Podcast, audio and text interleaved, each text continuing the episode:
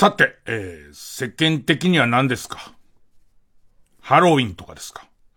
あのー、ハロウィンにさ、渋谷の区長がさ、もう来んじゃないと。えー、っと、路上で酒飲むのは、もちろん、そもそも、ハロウィンに来ないでくれって、ついに始まったじゃないですか。僕はあの、毎年聞いてくださってる方は、あのー、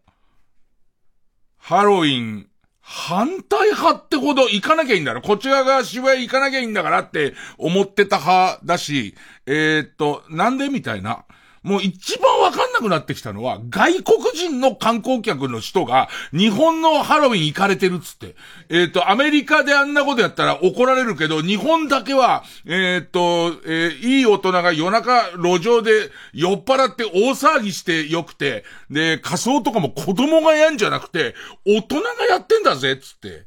え、本家超えることってある？なんか。テキサス州の御柱すごいぜ、みたいな。ねえ、えっと、今日本の御柱は安全基準で、こう、えっと、あんまやんなくなってるし、あの、相当抑えられてるけど、テキサスの御柱、あの、縦にコンボイ落ちてくるから、みたいな、そんなのないじゃん。だから楽しみに行きますよ、とか、ないじゃん。何本家超えてんのみたいのが自分にはすごいあって。で、えっと、だ今も、渋谷のその区長が、えー、ハロウィンダメだよ、つって、え、みんな、あの、渋谷来ないでねって言ってるのを、その、日本じゃクレイジーなハロウィンあるらしいから、その時合わせてに日本行こうぜって言ってた外国人観光客の人が来て、あダメなの？みたいな、そういう感じになってるらしいよ。あれはさ、で、その、僕の周りにハロウィン行きたいっていう人もいなければ、行こうぜっていう人もいないから、えっと、ハロウィンを盛り上げてる人が何なのかも全然わかんないの。わかんないから、えー、っと、あと、今こうやってラジオ聞いてて、えー、っと、ハロウィンの仮装用意したのにっていう人もそんなにいないでしょ、おそらく。多分全く違うところからみんな行ってると思うんだけど、来んなって言われると来たいのそれとも純粋にハロウィンですごい大騒ぎしたいの埋め立て地とかでやれば、みんなそのやりたい人だけ来て、でいて、そのみんななんかゾンビみたいな感じになって、やったらいいんじゃないの？でもさ、結構こう、ついにその行政が、ハロウィンを中止するなんて、みたいな驚きを持って今回の発表って迎えられてると思うんだけど、当たり前だよね。だって区長からしたら、あそこに住んでる人しか投票権ねえんだから。あそこに住んでる人なんて、えっ、ー、と、飲んで暴れる人でもなければ、もっと言うと、お店やってる人でも俺ないと思うよ。お店も、その、えー、地主の人とかが持ってる物件を借りてやってて、で、えっ、ー、と、お店で働いてる人も、あそこに住んでてお店をやってるっていうスタイルの人はいないから、おそらく、ハロウィンに来たい人も、それから、ハロウィンで、えっ、と、少なくとも、ちょっと売り上げが上がるっていう人も、おそらく渋谷の区長選挙の選挙権なんか持ってないから、おそらく区長からしたら、ああ言って、マイナス何にもないような気がする。そういうことが巧妙に働いて、ハロウィンダメに。で、なんでハロウィンやりたがるかねもっと節分とかゆず湯をやれよ。ねえ、ねえ、節分豆ぶつけ合ったり、豆だってテンションね、上がれば、まあでもまたバカが BB 弾撃っちゃったりすんだろうな。年の数だけ。年の数だけ BB 弾撃ってみんなに当てちゃったりとかするんだろうけど、なんか、ああいうの好きだな。でも、聞いたら若いスタッフは、もう生まれた時からとか子供の時から学校でちょっとしたハロウィンがあったりとか、仮装をやろうよみたい世代なんだね。ハロ、ハロウィンが何なのか相変わらず知る気もないし、えっ、ー、と、うん、何をやるのが正しいのかみたいな。なんかあれだよね、最初は子供たちが仮装して、いろんな人の家行って、おちんちんにいたずらしちゃうぞ、つって。あ、おちんちん限定じゃなくて、おちんちん限定ではない。トリックは、トリックはおちんちんトリートではなくてっていう、なんかそんなんがスタートだったって聞いてる。いつから、いつからゾンビになってったの？あとわかんないのが、地味ハロウィンってさ、ここ何年か。えっ、ー、と、よ、まなんか本当に地味な仮装、それ仮装なの？っていうような格好しながら、なんか一発ネタじゃないけど、こう披露していくみたいな、最初に地味ハロウィンが出てきた時には、俺はちょっと自分の好きな人たちの匂いがしたのなんか、斜めに、ちょっと軽く馬鹿にしながら、斜めにハロウィンを楽しんでやろうか、みたいな、茶化してやろうかって人だと思ってたから、2年3年経っていくうちに、えっと、すごいこう、えー、っと、あれ楽しめちゃう？真正面で楽しめちゃう？茶化すんでも斜めでもなく、真正面で楽しめちゃう人たちすっげえ増えてきたじゃん。だったらハロウィンやれば。あの、楽しいんだったら、その、僕が好きなのは、嫌なやつと思われるかもしんないけど、ああいう世間でわーってなってる別に日本の祭りでもないのに、なんか騒いでんなっていう人たちを、斜めに見てる人たちが地味ハロウィンをやって、ちょっとクスクスって仲間内で笑ってるやつはすごい好きなの。だけど、今年の地味ハロウィン何やろうかとか、SNS でこれ見よがし、よがしに、俺の地味ハロウィンバズってるみたいな人は、うーん。だったら、その、ハロウィン島、ハロウィン島で、ね、その埋め立て地で、ハロウィンみんなでやればいいんじゃねえの？みたいな。ねえ、えー、DJ ポリスってもう当たり前の役職 DJ ポリスをなんかこう、ま、やこれも、真正面から、D、DJ ポリスって。あれってさ、DJ ポリスの才能のある若い警官が、DJ ポリスに、えー、っと、なんていうの、太陽に吠えろ的な？要するに、こういう、この、捜査なんかは荒くれ者の集まりだからっていう理由で、他の交番勤務には向かないんだけれども、なんかその、ちょっと、尖った西部警察と、そうじゃん。ね。他でははみ出し者たちがここの捜査なんかには来るんだみたいに、ボスが束ねるみたいに、DJ ポリスも、なんか、あの、地味な、地味な交番勤務ダメだけど、よく喋るな、あいつ、みたいな。で、で、みんな DJ ポリスにするみたいなことなのんんえ、警察手帳には DJ ポリスって書いてあんの？なんか DJ ポリスをもニュースとかが当たり前に言ってんのが、なん、なんか、え、これいつからそういう正式なやつになったんだろうみたいな。俺は割とおまわりさんは毅然としてていい立場だから、ねえ。ー、っと、俺らの子供頃は本館さんみたいな人ばっかりで、もうみんな銃、銃を撃ってたから。ちょっとでも騒いでる奴がいるともう、すごい勢いで撃ってたから、また時代は違うんだろうけど、ねえ。まあ、ちょっと季節の話をね、えー、入れながら行きます。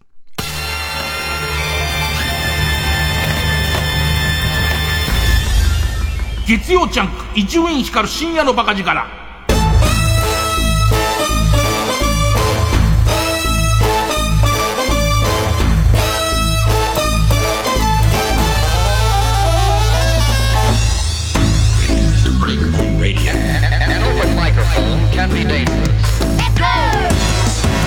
えー、方々で働いてます。まあ、その、お座敷がかかればどこでも行きますスタイルで今年は割と仕事をしてきて、えー、1ヶ月ぐらい前かな。静岡のテレビ局呼ばれて、で、静岡の情報番組出してもらって、で、その時に、俺前々から、え、老後静岡に住みたい。し、もっと言うと別荘みたいな生意気なものが持てるのならば、ちょっと静岡に家欲しい、みたいな。で、さらに自分の中で静岡熱が高まってきたのが、来年からプロ野球の2軍だけの球団っていうのが増えるんですよ。2球団増えて。で、1つがそれ、静岡、静岡になったっけ。はやて、はやて223って書いて、富士山って読むらしいんだけど、はやて富士山っていうチームができて、で、これは変なルールなの。プロ野球って、要するに、ジャイアンツの2軍とかソフトバンクの2軍っていうのがあるじゃん。でいて、その2軍のリーグってなって、セリーグとパリーグで分けてるのを、2軍のリーグは、えっと、東のリーグと西のリーグで、イースタンとウエスタンとで分けてるで、ところが、えっと、もともと、バファローズっていうチームがあったのが楽天になっちゃって、で、その、大阪にあったバファローズが、えー、東北に移っちゃったから、謎のイースタンリーグは7球団で、ウエスタンリーグは5球団ってすごいバランスの悪い状態がずっと、えー、続いてたわけ。だからその、えー、イースタンリーグで3試合6球団やると、1試合、1試合は、家でお母さんの手伝いみたいな、その、余ってるみたいな状況で日程が組みづらかったのを、今度、その、どこの一軍とも繋がってない二軍だけの、まあ、アメリカは多いんです。アメリカはすごいいっぱいあって、えー、っと、ジャイアンツの1軍は1球団だけど、2軍は2球団で、3軍は4球団あったりするようなケースもあるし、繋がってない独立したその、えっ、と、2軍とか3軍もあるんだけど、まあまあ、それで、えー、っと、静岡に新球団が、新球団ができて、で、静岡に新球団できるんだけど、そのバランスが悪いせいで、新潟と静岡にできたんで、新潟の球団が、その、東イースタンリーグ、で、静岡なんだけど、西の球団で、えっと、その、はやて、えっと、富士山ができると。で、だったら日ハムとこう、ベタで当たる、日ハムは東の球団に入ってるんで、ベタで当たることもないので、ちょっと静岡のその球団を応援しつつ、みたいな。ドラフトに、プロ野球入りたかったけど、ドラフトにかかんなかった人。と、それからプロ野球でそのまだやりたいんだけどクビになっちゃった人。と、えっ、ー、と、日本のプロ野球に誘われてないけど、えっ、ー、と、外国人で日本のプロ野球で野球やりたい人。だけで、こう、チームができて、まあ、新しいユニフォームとか、新しい帽子とか、新しいグッズとかできるんで、そこも応援できるし、で、それ静岡にちょっとこう、関心がすごいあるんですよ、みたいな話をしてたら、え、ー、テレビ静岡の人が、なんかテレビ静岡55周年だからっ、つって、あの、呼んでくれて、特番に出ませんか？っつって、2時間半ぐらいのお昼の情報番組の大特番に呼んでもらって、で、司会がシソンヌの長谷川くんで、長谷川くんも静岡出身で、それから宮下草薙の、えっ、ー、と、草薙くんが静岡出身で、矢田明子さんは、なんか、なんとなく静岡好きな人。で、えっ、と、俺は、えっ、と、まあ、聞けば嘘くさく聞こえる。いや、実は静岡はローゴスみたいんですよ。みたいな、聞けば嘘くさく聞こえる静岡がなんとなく好きな人で、で、番組出してもらったんだけど、で、そこにさ、もう静岡の名士ですよ。アンタッチャブルの柴田さん。アンタッチャブルの柴田さんは静岡出身で静岡愛も、あの、あいつもともと相当静岡愛が強いから、で、えっと、えー、アンタッチャブルの二人が、レポート行ってくるっていう、そのロケ部分、もう録画してる、えー、情報コーナーがあって、で、アンタッチャブルの柴田の母校とかに、えっ、ー、と、山と、ザキヤマと柴田で行って、いろいろこう当時の思い出とかするっていう、えー、コーナーがあるわけ。で、他にもいっぱいなんか静岡の名産のものが当たる55周年のクイズコーナーとか、なんかデジタルでリモコンで参加できる、なんかプレゼントコーナーとかいっぱいある中で、まあそのアンタッチャブルのコーナーがめちゃくちゃ長いんだけど、見て納得いくのが、ザキヤマが異常に面白いの。えっと、柴田、柴田が、そのゆかりの商店街に行くんだけど、あまりに様変わりしちゃってて、ほとんどこう行ったことのある店がないみたいな、ちょっと情報が薄い中、始まってるせいもあるんだけど、ザキヤマがずっと TVer とかで見れんのかなそのテレビ静岡単の番組だから、どういう風に配信されてるかはわかんないんだけど、そのロケだけでも見てほしいんだけど、まあもともとその行くべきところは少ない中始まってんだけど、本当にザキヤマの余計なこと言う量が、中央のテレビの日じゃないの。だって、えっと、ここが柴田さんの言ってたなんとか小学校ですって言って、その小学校の、えっと、えっと、ロケの許可が取れてるから、そこがメインの企画なのに、小学校の近くに来て外観を見たら花壇がありましたっていうところから、えっと、最終的には教室で、みんなで一緒に給食を食べたりしてるところが、最初のアバンタの何ダイジェストで映ってるからそこに行くはずなんだけど、花壇から校門に行くまでに多分5分はかかってる。だからロケで、ちょうど編集し終わって5分かかってるってことは30分は行ってると思う。ほいでいて出てきたその女性の若い、二人よりも若い先生に、当時の柴田君はどんな子でしたかみたいに聞く、もう全く無駄な、その校門入って、通用門みたいなのあるじゃん。あの、下駄箱いっぱいあるところ。ね。あそこまでのストロークも多分5分ぐらいある。で、下駄箱でもう5分ぐらいある、ずっと。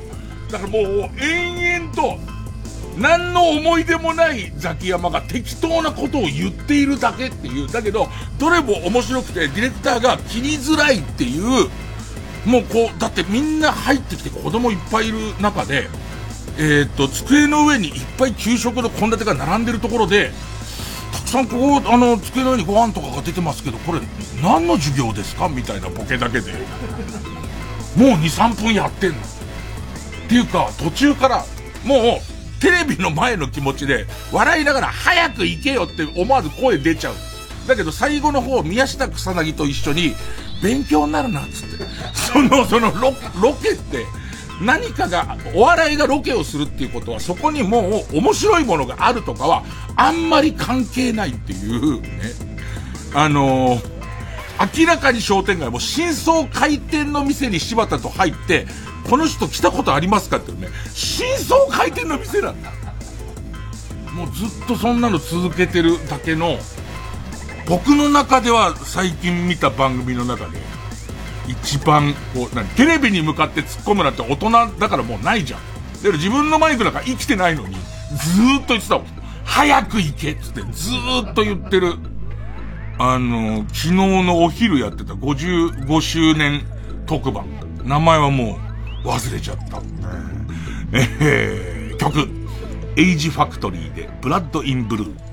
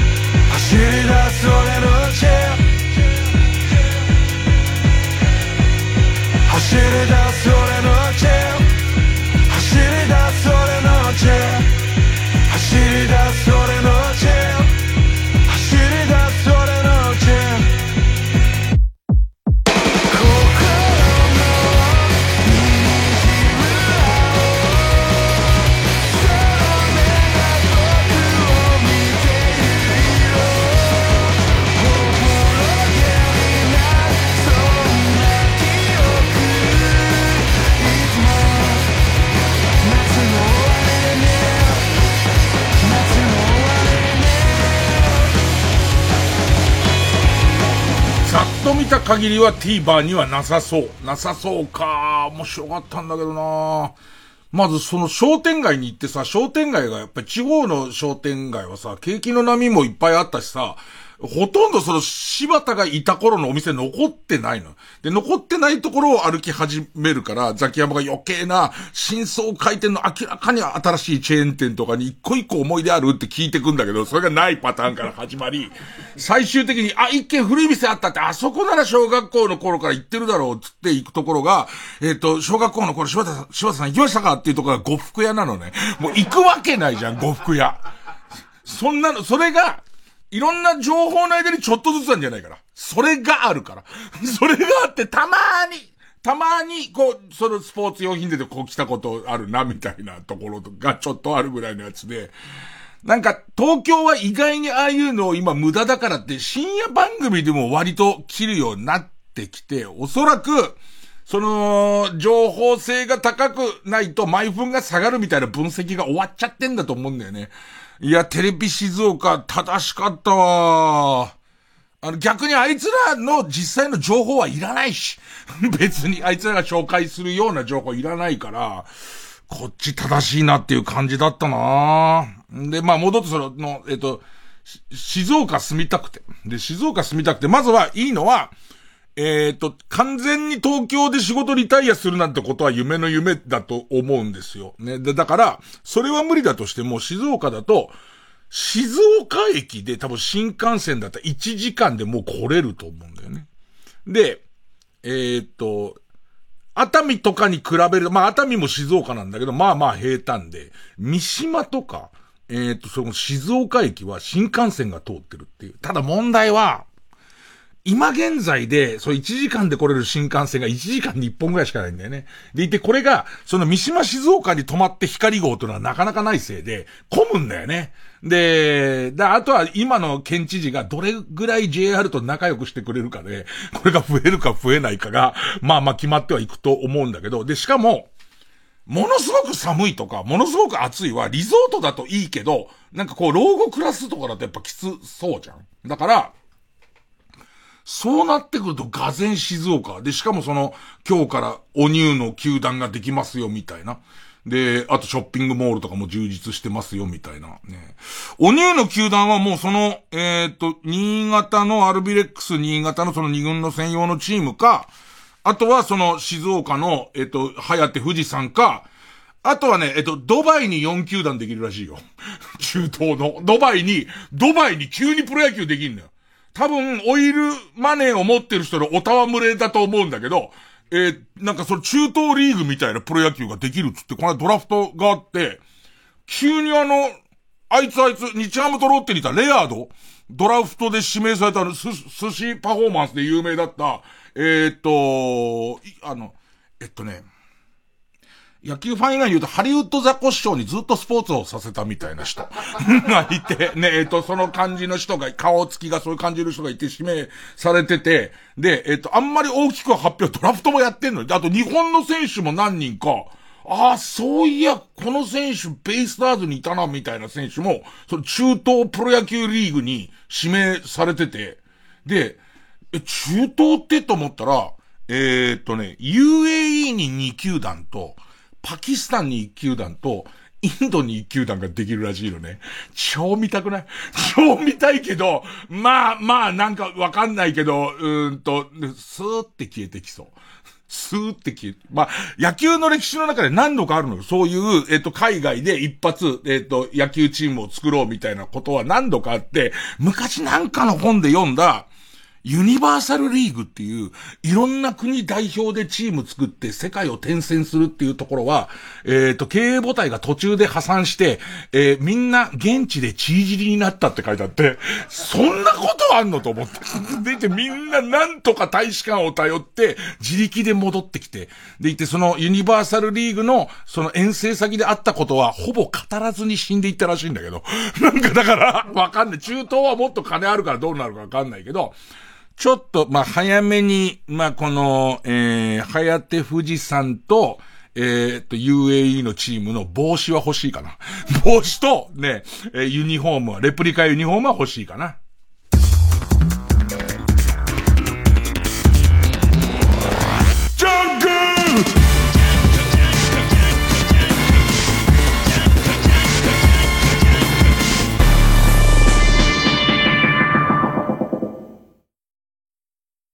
TBS ラジオ JUNK。この時間は小学館マルハニチロ他各社の提供でお送りします。アニメ化も話題。シリーズ累計2400万部突破の大ヒットミステリーを最速でコミカライズ。薬屋の独り言マオマオの高級謎解き手帳。コミックス1から17集発売中。これでいいですかジンス様。小学館。アロハキャシー中島です。TBS ラジオ公演ワールドキルトフェスティバル2023のお知らせです。針と糸の楽しいキルトのお祭りが11月24日金曜日から26日日曜日の3日間パシフィコ横浜 D ホールで開催されます。人気キルト作家の作品がたくさん集まりますよ。今回はアメリカ台湾フランスからも素敵なキルトが届きます。私のキルトももちろんご覧くださいね。会場では作家から直接学べるワークショップやステージイベントショップでのお買い物もお楽しみください。ワールドキルトフェスティバル詳しくは TBS ラジオイベント情報をご覧ください。会場でお待ちしてますね。ラジオもポッドキャスト。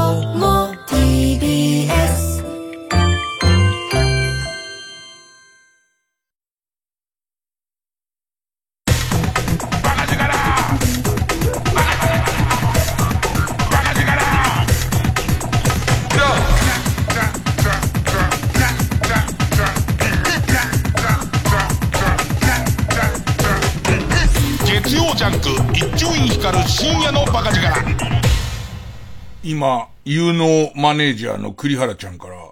えー、LINE が入りまして。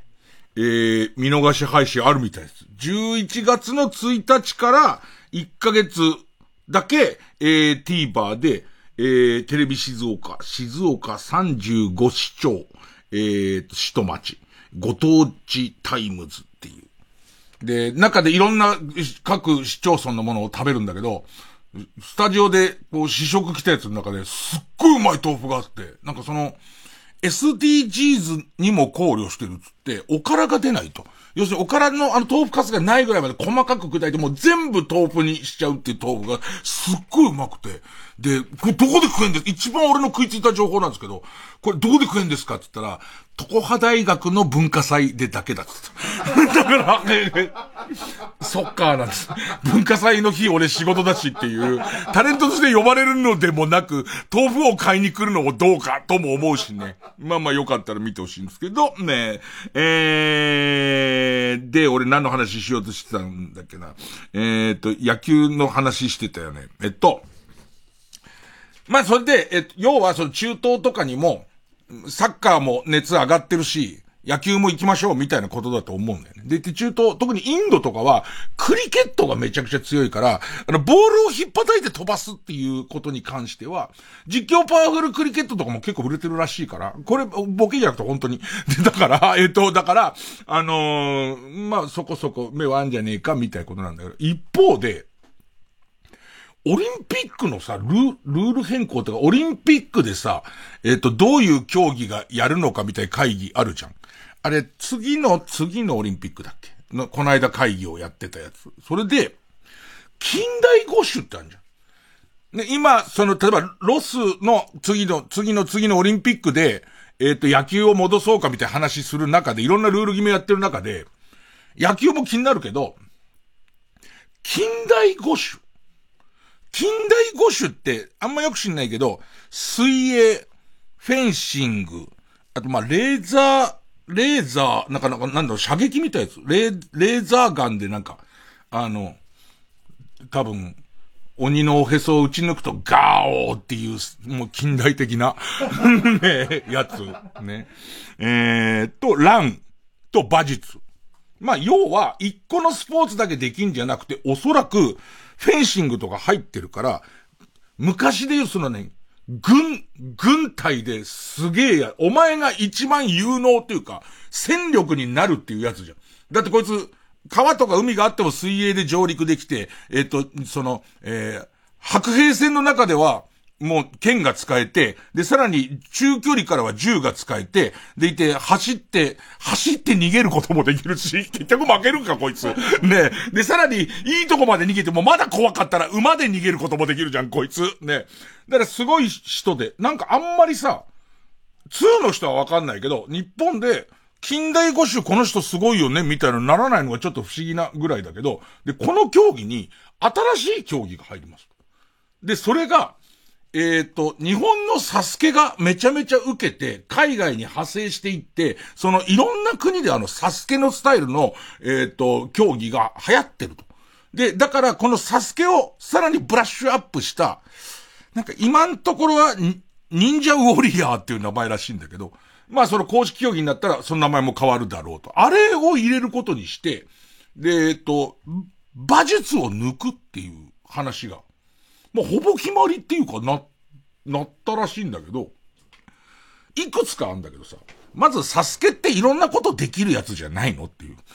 そのサスケ自体が、そのいろんな能力が、ただ力持ちだけじゃ勝てませんとか、ジャンプ力があったりとかなんかいろんな能力がないと勝てないように作ったのが、そもそもサスケだから、俺の中ではサスケが割とその、何種かの要素を入れてるだろっていうのが、まあ一個。一個ね。で、それともう一個。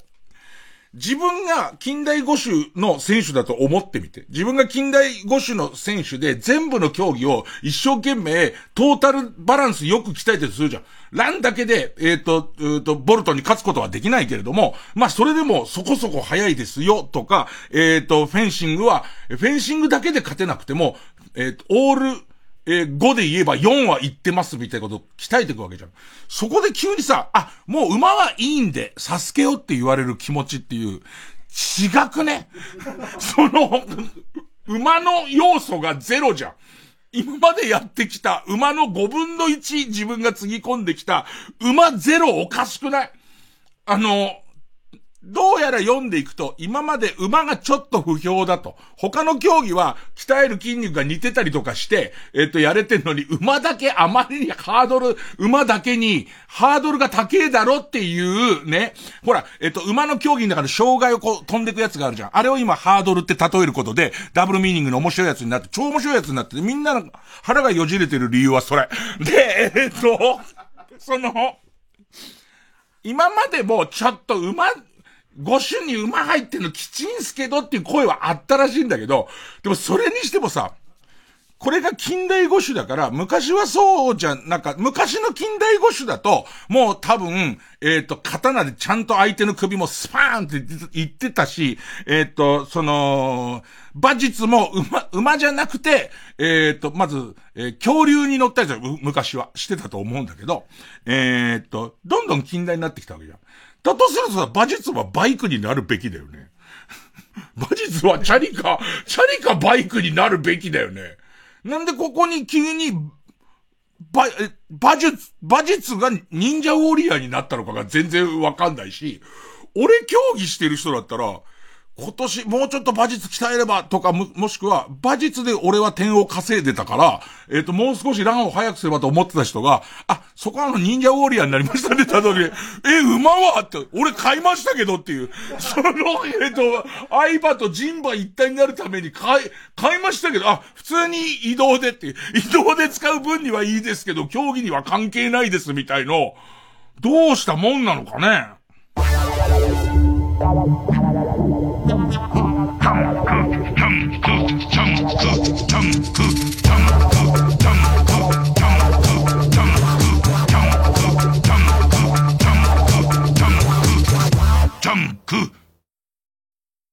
新中華街に漂うラブの気配。まさか。マルハニチーロの前に愛の光景が広がる。次回「パイレーツマルハニチーロ」絡みに絡み合う。両面焼き麺と五目あんかけ。はあ熱々だ。マルハニチロ。井上芳雄です。僕のコンサート井上芳雄 by myself Greenville コンサート2024のチケット先行販売を実施中です4月23、24の2日間。場所は東京ガーデンシアター。出演は僕、井上義雄の他に、ピアニストの大貫雄一郎さん、そして豪華なゲストの皆様にもお越しいただきます。23日火曜日は浦井健二さん、田代真理夫さん、24日水曜日は石丸幹二さん、蓮見理央さん。久しぶりのコンサート楽しみにしております。お待ちしております。詳しくはイベント公式サイトをご覧ください。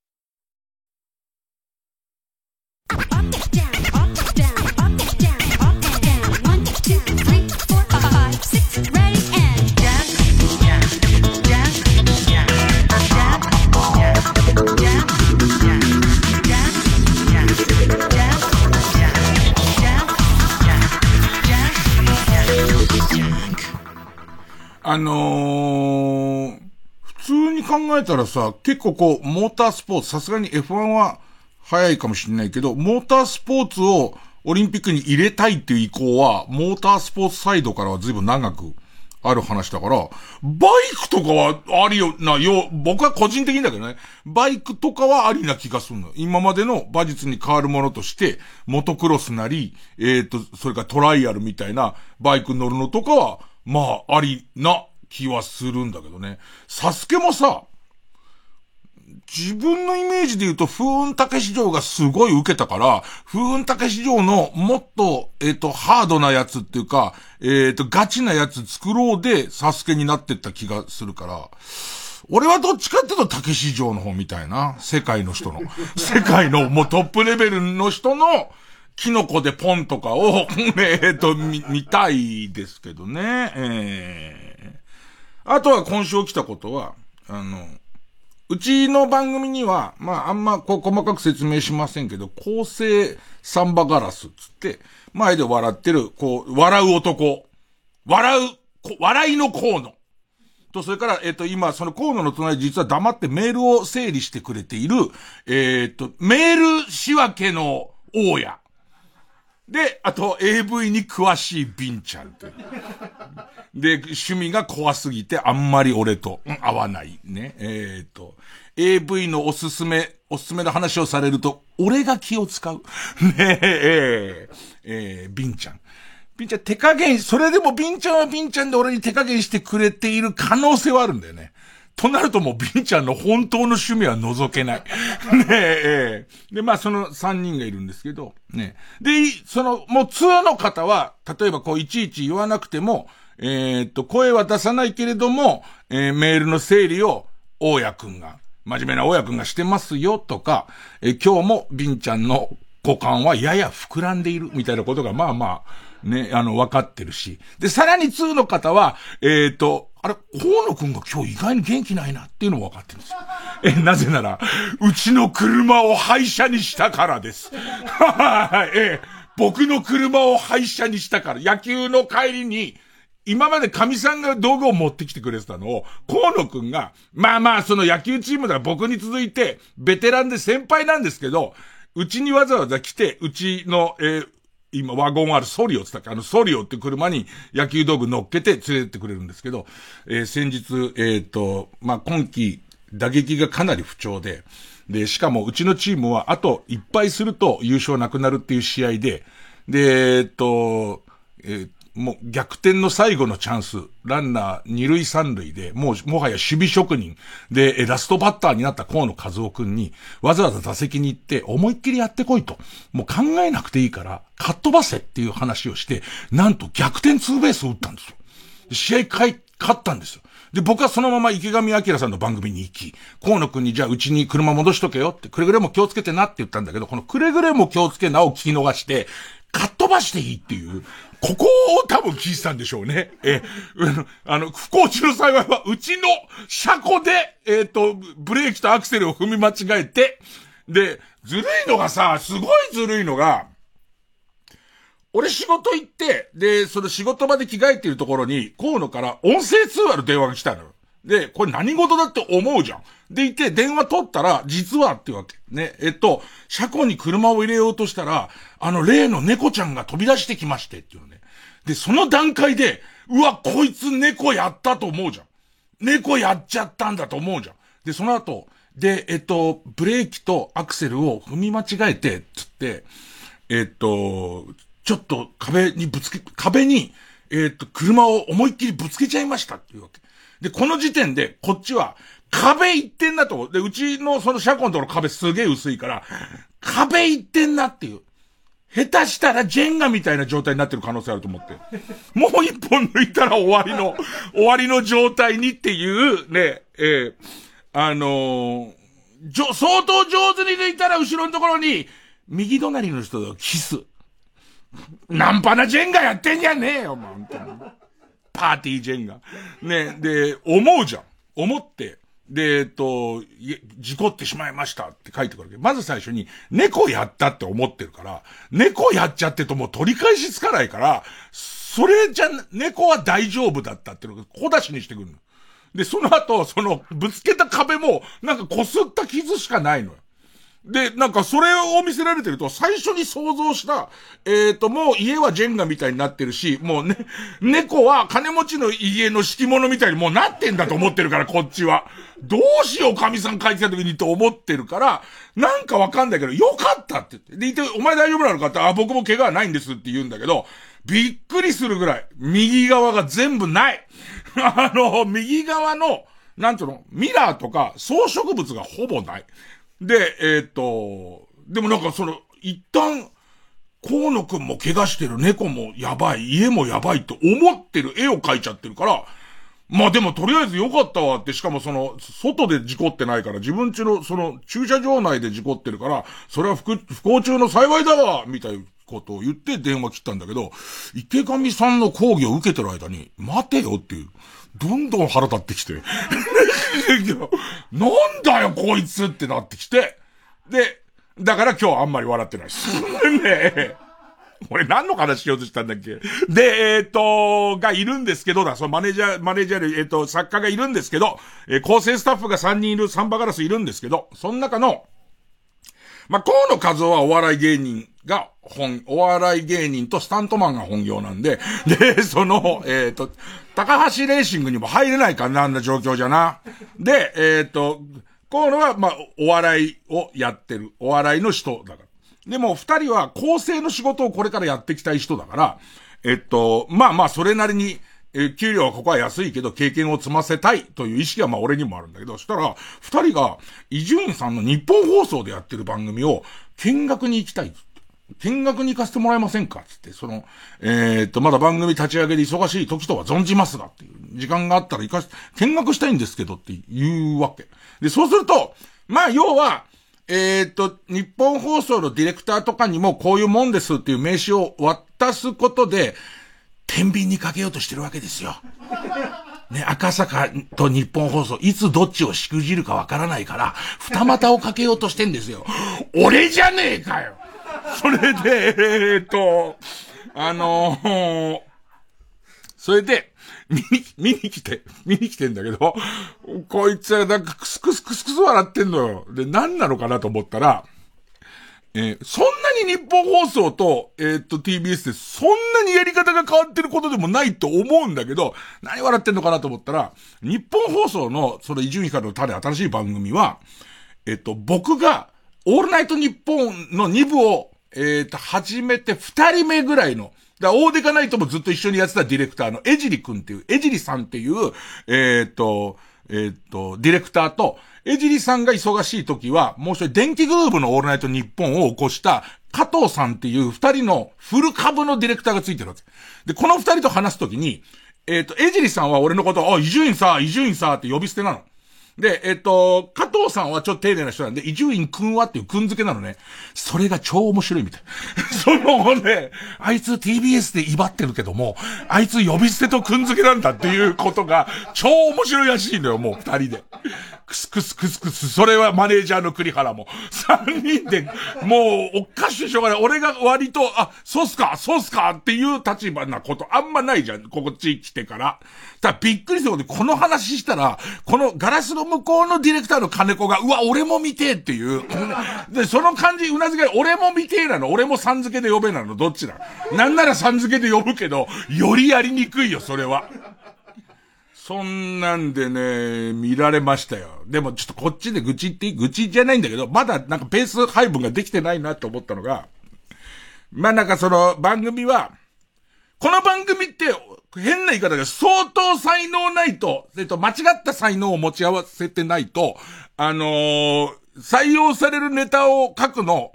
難しいと思うんですよ。どうやったらそれ考えつくってこっちが思ってんだ。募ってる俺が思ってるから。でも逆に、日本放送の番組は真逆で、誰でも何かしら一個ぐらいは、思い出があるだろうっていう項目をすごいいっぱい作って、で、そこに、普通の人が普通に、あ、こうやって私書けるわっていうのを書いてほしいって。全然違うんですよ。ね。えっ、ー、と、どうかしてる人がどうかしたタイミングで、もう、なんかこう、えっ、ー、と、片手一杯ぐらいの、えー、カプセルをもりもり食いながらネタを書くのがこっちの番組。でいて、でいて、それを俺がどうかして、こっちはこっちで、片手一杯ぐらいのカプセルを、えっ、と、一つ残らず飲みなさいって、えー、ナースに言われてもりもり食いながら選ぶっていう、そういう番組のあり方。ね、で、向こうはそうじゃなくて、あ、これだったら私もありますよって、えっ、と、例えば、お、大人びた子供の発言なんつってね。で、で、えっと、そういうの、あ、最近うちの子よく喋るようになってこうだわ、みたいな書けんじゃん。こういうテーマの番組。だから、ある意味全く違う番組、競合しない番組を自分としては立ててやってるつもりなわけ。で、えっと、この間、鳥と私とっていう、えっ、と、鳥に関する思い出をいっぱい書いてねっていう、こう、と、やつをやって、で、えっ、と、日本放送の若手の、えっ、と、カノンちゃんっていう、えー、アシスタントというかパートナーのアナウンサーさんが、えっ、と、一緒にスタジオにいて、例えばねって話をする。例えばねの話で、この番組長く聞いてる人はその話は伊集院さん始まりましたねっていうやつなんだけど、とっておきの、要するに、えっと、今まで僕の中でもちゃんと出来上がってるエピソードを話そうと思って、彼女はね、つって、あの、子供の頃にね、姉貴がね、赤星インコを飼いたいっつってさ、つって、これの、この話。で、えっと、最近この番組聞き始めた人は、お、初めましてかもしれないけど、えー、俺が子供の頃に仲の悪かった、まず仲の悪かった姉貴が、えっ、ー、と、インコを飼いたいって言い出して、で言って、俺は、インコは好きでも嫌いでもなかったけど、姉貴が大嫌いだから、絶対飼いたくないって言ったんですよっていう。もうこの時点でもうすでに夕方の日本放送じゃないみたいだね。姉貴を憎んでいたからっていうあたりがもうちょっと違ってたらしいんだけど、俺これ18番だからと思って、あの、調子に乗って話してて、まあ、この話は、ある日、そこは俺ダメだなと思って呼ばれたんだ。家族みんなで旅行に行こうって言ったにもかかわらず、確かね、実際は俺がもうひねくれてて、あの、別にあんたらと行きたい場所はないっていうことで、えー、俺の食費だけ置いて行けばいいじゃん。みたいなひねくれ方をしてて、ここは一応はしょった。でいて、家で、普通に俺が一人過ごしてたら、急にインコが変な声で泣き始め、聞いたことない声で泣き始めて、そのまま見てたら、パタって倒れたの、カゴの中で。え、えって思って、インコ、どうしたどうしたと思ってたら、ここの描写もちょっと緩くしたよ。えっ、ー、と、夕方の番組だから。パタって倒れて、そしたら、えー、ピンク色だったくちばしが、下からゆっくり白くなってた。ゆっくり白くなって、真っ白になって、そのままもう全く動かなくなったんだけど、なんか、その前の段階でちょっと手に乗せた、俺は、実はインコ好きだから。インコは、姉貴が嫌いなだけで、インコとか生物はすごい好きだから、みんなの前では絶対ピキちゃんって呼んだことはないけど、俺自体は可愛がってるから、そのインコのことを。手に乗せたりした時、これびっくりそう。未だに俺の中では解明がついてないんだけど、手に乗せてた時のインコの重さと、今、口、くちばしが真っ白になったインコの重さが全然違う。な、なんかわかんないけど。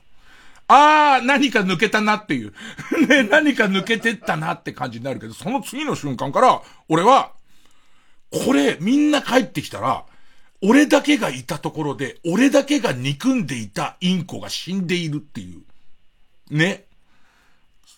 あの、憎んでないんだよ。俺が憎んでたのは姉だから、だからそれが、俺と姉貴しかいない時に姉が冷たくなって、俺が呆然と手を見ながら立ってたら、その推理は合ってるよ。その当時ね。合ってるけど、その、インコに関してはもう濡れ衣もいいところなんだけど、絶対そうなる。絶対俺が逃がしたって言われると思ったから、帰ってきた時に、もう何にも言わないで、姉貴がパってその、カゴを見た時に、ピキちゃんただいま、みたいな、いないいないってなって、、いや、なんか自分で、あの、開けて飛んでった。えー、外に飛んでっちゃったよって言って、えー、実は死体、インコの死骸は、俺自分の部屋の学習机の引き出しの中に入れて、もう死んだこと一切言わなかったの。で、えー、っと、あ、この深夜の番組でもこのくだりこんなに引くってことは、やっぱ間違ってるね。で、いて、ほんで、そうか、新しい AD の吉井はこの話初めてか。この話初めてか。で、この先があって、で、えっ、と、俺は本当は悲しいから、夜中みんな寝静まってから起きて、そのインコを、えっ、と、引き出しから出して、表の庭に持って行って端っこに埋めて、ね、成仏してくれよって言って、俺は何にもしてないんだよ。だけど、成仏してくれよって言って、まあ、すべてが終わった。まあ、しばらく2ヶ月ぐらいは姉貴が俺のことを、すごい疑った目で見ていたけれども、だけどいなくなったんで、ちゃんとフェイントで外に一緒に探しに行くのとかやったから。だから、俺の中ではもう完全にインコの話は終わった話だったんだけど、もうそれから20年以上経って、おと、大人になってから、たまたま弟が、うちに泊まりに来るとこがあって、で、夜、えっと、自分のマンションで一緒に話をしてたら弟が、なんかたわいもない話の中から自分が精神的にストレスが溜まったりとか、えっ、と、病気で熱が出たりとかすると必ず見る夢があってさ、つって、それ何？って言って。したら、もう二十何年も経ってから完全に忘れてることよ。なのに、急に、うちでピキっていうインコを飼ってた時あったよね、つって。あったあった、って言われて、もうドキドキしてんだけど。あれさ、みんなで旅行行ってる隙に逃げちゃったじゃん。はい。に、逃げましたね。でね逃げた逃げたって言ったら、あの日の夜なんだけど、自分はなんか、すごく車酔い彼はするから、長い時間旅行行ってたせいで体調がすごい悪くて、夜中急に目覚めたら、えっ、と、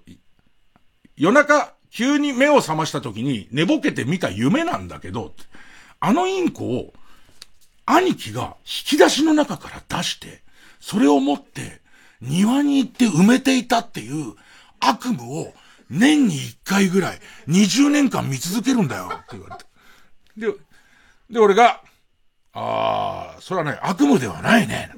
えっ、と、悪夢じゃないってこんなの全然いい夢じゃないじゃん。いや違う、夢じゃない、それは。っていうかね、それは、お前が目撃した現実だっていうところまでのセットの話なんだけど、気がついて顔を上げたら受けないどころか、ドン引きしてんだよ。その、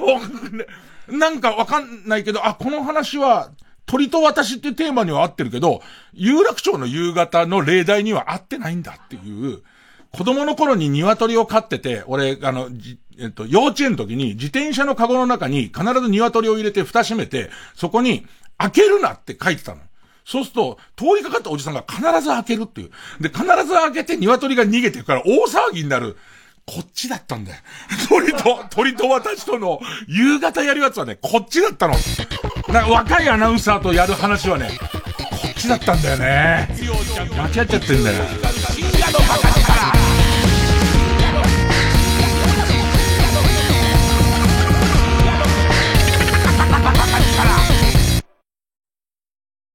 その一目ぼれかきしてしまいたい。余裕しゃくしゃくて待ってらんない無駄な妄想して。君はずっと僕をちゃんと見てくれてるのに。携帯抱いて勝手にバックしちゃってる。AM レイここでリアクションザブッダの一目惚れかき消してをお聞きください。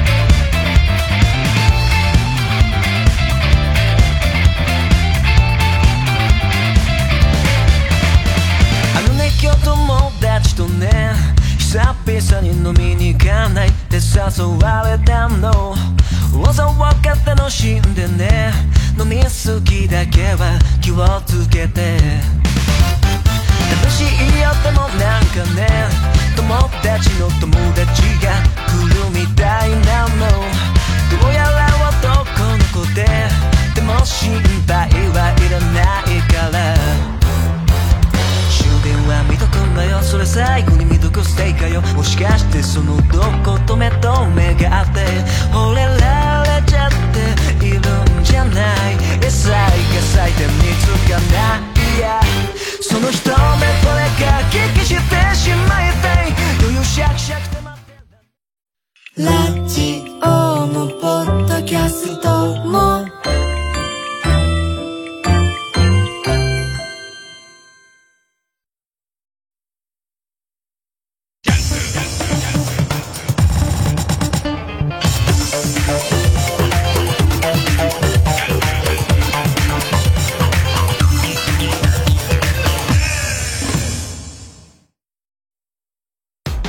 空気階段の水川かたまりです。鈴木もぐらです。11月13日月曜日我々の番組イベント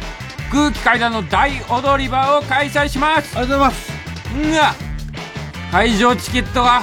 完売してしまいました。ありがとうございます。配信チケットがファニーオンラインチケットピアで販売中です。ありがとうございます。平日なんですけれども午後6時開演です。ブー。早えっつって。早えっつうのえー、ゲストに来てくださる岡野陽一さんとのユニットコントもあります。はい、はい、詳しくは TBS ラジオのイベントページをご確認ください。大丈夫。こっそりだったら平気だよ。後ろめたい気持ちがあるの？築き上げてきた信頼が？失われちゃう？大丈夫大丈夫。ほら誰も見てないから下品なネタで大笑いしても自宅で一人で見るなら大丈夫。さらば青春の光単独ライブすごろく。DVD11 月1日発売。人目を盗んでこっそり見てね。TBS ラジオ JUNK。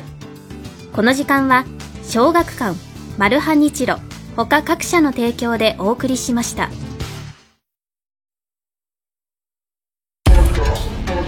明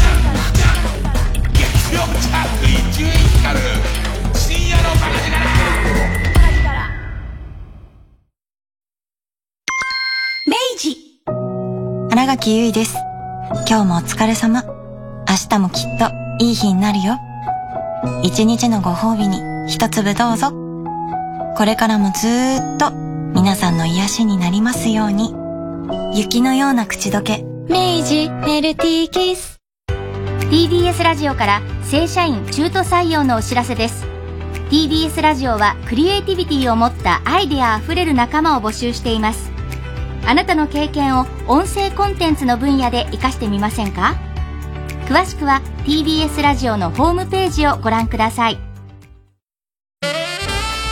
TBS ラジオ公演サックスプレーヤー熊谷俊ジャズコンサートバップキャッスルボリューム5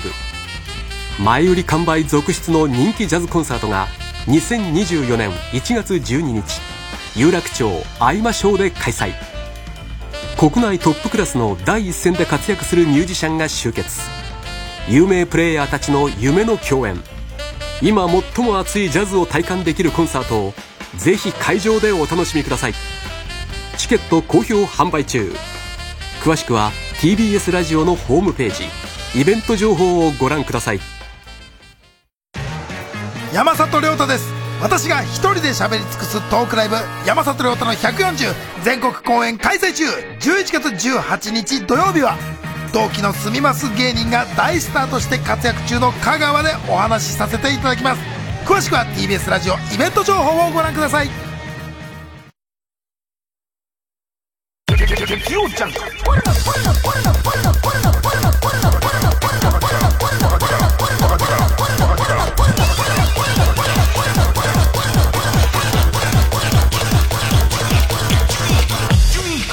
のバカ力。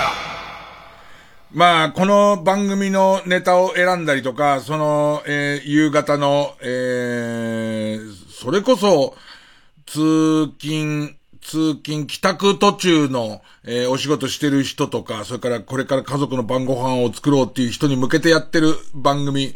のネタ選びを、こう、ほぼ同時、まあ一応時間差つけてんだけどやってるから、なんつったらいいのかな。どっちにももったいないやつあるよね。えー、っとね、えー、この鳥と私の時も、俺これちょっと日本放送とも相談するけど、えー、っと、裏種をここで募集したいぐらい。あの、要するにその時間帯は絶対に多分読まない、読めないか、読めないようなのを思いついちゃう人もいるじゃん。だから、いる、いてくれるのは両方とも投稿してくれる人いるのよ。で、多分、両方とも投稿してる人は、その鳥と私的で書いてるうちに、なんか、あれこれ絶対どう考えても夕、方は読めねえなってのなってたりとか、自分は持ってるけど、夕方読めるようなやつじゃないみたいな。でも味わい深いのあんだよな。えっとね、そのまま使うのはさすがに良くないと思うから、自分の中で少し加工は入れるんでフェイクは入りますけど、なんかね、鳥と私の中に来てる、多分俺よりちょっと年上ぐらいのおじさんから来てるやつだと思うんだけど、なんかうちの周りは野鳥がいっぱい来るみたいな話から始まるのよ。で、割との、のどかな。えー、っと、それも、えー、俺、この言い方あんま嫌いなんだけどさ、ネタ職人とか、科学職人とか、メール職人とか言うじゃん。ね、なんか別に、メールをすごい書き慣れてる人って、本当に文章力があるから、えっ、ー、と、すごく構成がしっかりしてるけど、さっき言ったように、夕方の番組で、ちょっと聞いてみたら、なんか、こう、太ったあんちゃんが喋ってんなっていう、でいて、えっ、ー、と、面白いテーマがあるから、じゃあ、私はって書いてみる人って、そこまで文章力が研ぎ澄まされてる人は、まあまあ少ない。その代わり、その、えー、お手本通りの枠にはまってない文章力だからこそリアルなのとか面白いのとかあるんだけど、まあその人は定年退職してから、えっ、と、定年退職だったか会社を辞めてから、えー、庭に来る鳥を見てるのがすごい好きだみたいな話。あとやることないから掃除をいっぱいしてるみたいな文章が長く書いてあってから、ある日、こう、ゴンっていう音がしたから、パって見たら、えっ、と、磨きすぎた、えー、ガラスを見てなかった鳩が、すごい勢いでそこに当たって、ゴンって当たって、そのまま下に落ちてったから、えー、っと、その人の文章まんまで、ここまんまで言うと、ガラス窓のど真ん中に真っ赤な点があって、そこから、力強い十字架のごとく赤い線が下まで引かれたと。ね、すごくない？ね。なかなか、あの番組ね、今日も一日お疲れ様でしたって始まるんだけど、そのネタはそぐってないじゃん。それ確かに、急に死んだインコを一人で埋めた話もそぐってないけど、でいて、その後もすごくて、えー、あ、これはダメだなってもう、で、したらもう下に、ば、バサバサ羽を動かしてるものの瀕死の状態で、顔がもうダメだっていう状態になってる鳩が、えっ、ー、と、ピクピク動いてると。で、えっ、ー、と、そいつをどうしたらいいんだろうって分かんなかったんだけど、近づこうとしたら、その状態で飛んでいったっていう。で、でも、そいつが、えっ、ー、と、近くに巣があるらしくて、してはなんかいろんなものを、その、例えばその鉢植えの中から毛虫を取ったりとかしながら、帰って、帰っていくし、戻ってくんだって。って言って、顔は相変わらず、えっ、ー、と、ぐっちゃぐちゃなんだけど、生きてんだと。でいてずーっとその子育てをやっている。生命力とは素晴らしい。私は彼をゴンと呼んでいるっていうのね。うん、全然面白くないんですけど、と思いながら、いや、これ難しいのは、全然、その夕方帰ってきて、聞いて、あ、はいってなっちゃうけど、俺はこの時間嫌じゃないんだよね。その、えっ、ー、と、顔が骨折しちゃってそのままなんとか治ったんだろうね。だから顔の状態は結構、あの、アバンギャルドな感じになってるんだけど、だけどもうそいつが、やっぱ、それこそが、もう会社も終わっちゃったさ、ね、おっちゃんがさ、すごいな、生命力。まとめの、すごいな、生命力って。えー、追伸、私は彼にゴンと名前を付けましたっていう、そのゴンっていうセンスもすごいし。今ちょうどだからこの話をしててもさ、ディレクターの金子と俺の間にもう本当に透明のガラスがあるじゃん。ここにゴンって言って、縦にズルズルズルって落ちたのを、書道に例えてんのね。それもすげえなと思って、ね。こっちに来てくれれば読むし、もう、バカ力カードを5枚あげるんだけどね。な、なんか、しばらく考えて、えー、と、腐った種をやろう。こっちで。同じテーマでこんな違いだ。お互いの宣伝にまあ上手になってくれれば、俺としてはもう両読だしっていうね。えー、あとなんか赤坂と有楽町のほら文化の、ね、文化の橋渡し役としてね、えー、そういうことなんだから、赤坂から有楽町に、えー、と、花びらを加えていく平和の使者。ね。まあ結局とこぶつかってゴンってなっちゃうんですけど、ね、その感じ。ね。さっきのあの、どっちに捨てられてもいいように両方やってるのくだりは切れる？いや、それ、生は切れない、生は切れないパターンなんだね。えー、曲いきますかね。えー、曲、ジュジュで、アーム状。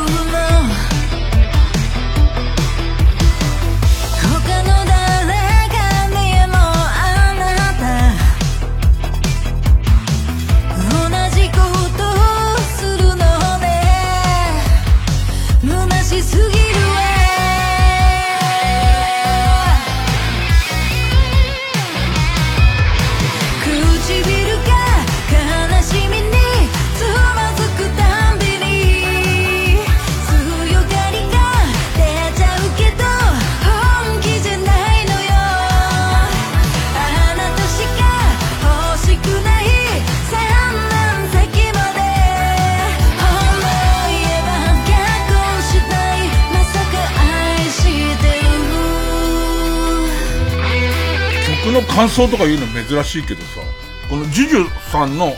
ああ、ああ無情は、カバーアルバムなんだね。だから聞くまで、タイトルが偶然同じだけで、俺、アン・ルイスのアーム城じゃなくて、なんかこう、ジュジュさんのオリジナル曲の、オラの名前はアーム城腕相撲なら負けないとの方だと思ってたら、ごめんごめん、これオリジナルだ、俺の。だから、ジュジュさんがカバーすんなら、次のじゃアルバムでカバーしていいけど、その、だから最初全然違う曲だと思ったら、アン・ルイスさんの名曲の、アームジョーのカバーで、なんかその、えー、っと、せっかくだからちゃんとしたこと言う、えー、っと、えー、10月の11、11日に、この、えっ、と、アーム城と名残雪がもうシングルで先行リリースされていて、で、さらには11月の1日に、このカバーアルバムの第2弾なんだそうです。えっ、と、スナックカバーアルバムシリーズの第2弾っていうことで、え帰ってきたママっていう。俺このなんかさ、ちゃんとしたこういうリリース資料みたいのを、まあ読むことがないんで、ね、あれですけど、いろんなね、いい、いいなと思ったのは、えー、っと、久保田咲の異邦人とか、それこそジュディ・オングの見せられてとか、その辺歌ってんのよ。で、これをやってくれると、あのー、この歌はこう聞こえたらもうおしまいコーナーの、いつのラジオだよっていうぐらい、だって俺が歌える歌はその世代しかないから、これをジュジュさんが一回りさせてくれたら、えっ、ー、と、俺にもメリットがもうすでにあるじゃないですか。ちょっと応援したいし、違法人とかもちょっと聞きたいですね。あ、あの、アーム上の歌の方は、えっ、ー、と、2048年に、えっ、ー、と、俺のシングルとして の、発売されますからね。えー、プロモビデオがもうアーム上に扮した俺が、ね。俺が青っ鼻を垂らしながら斧を振っている絵のやつなんで、ね。えー、レコード屋さんで万引きしてください。月曜ジャンク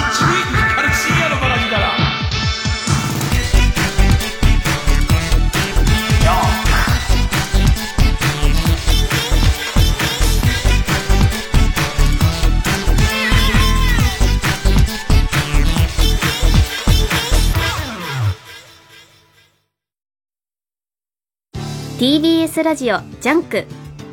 この時間は小学館マルハニチロ他各社の提供でお送りします。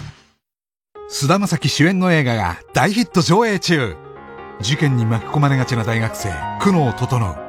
おしゃべり好きな彼の言葉がいつの間にか事件の謎も人の悩みも解きほぐす新感覚ミステリー。話題の映画原作コミックスミステリーという中で発売中。小学館。TBS ラジオ公演博士太郎コンサートツアー2023ザ・ショータイム。12月30日31日日本武道館で開催。詳しくは TBS ラジオのホームページイベント情報まで。綺麗な電波で豊かな暮らし。今月は受信環境クリーン月間です。関東受信環境クリーン協議会からのお知らせでした。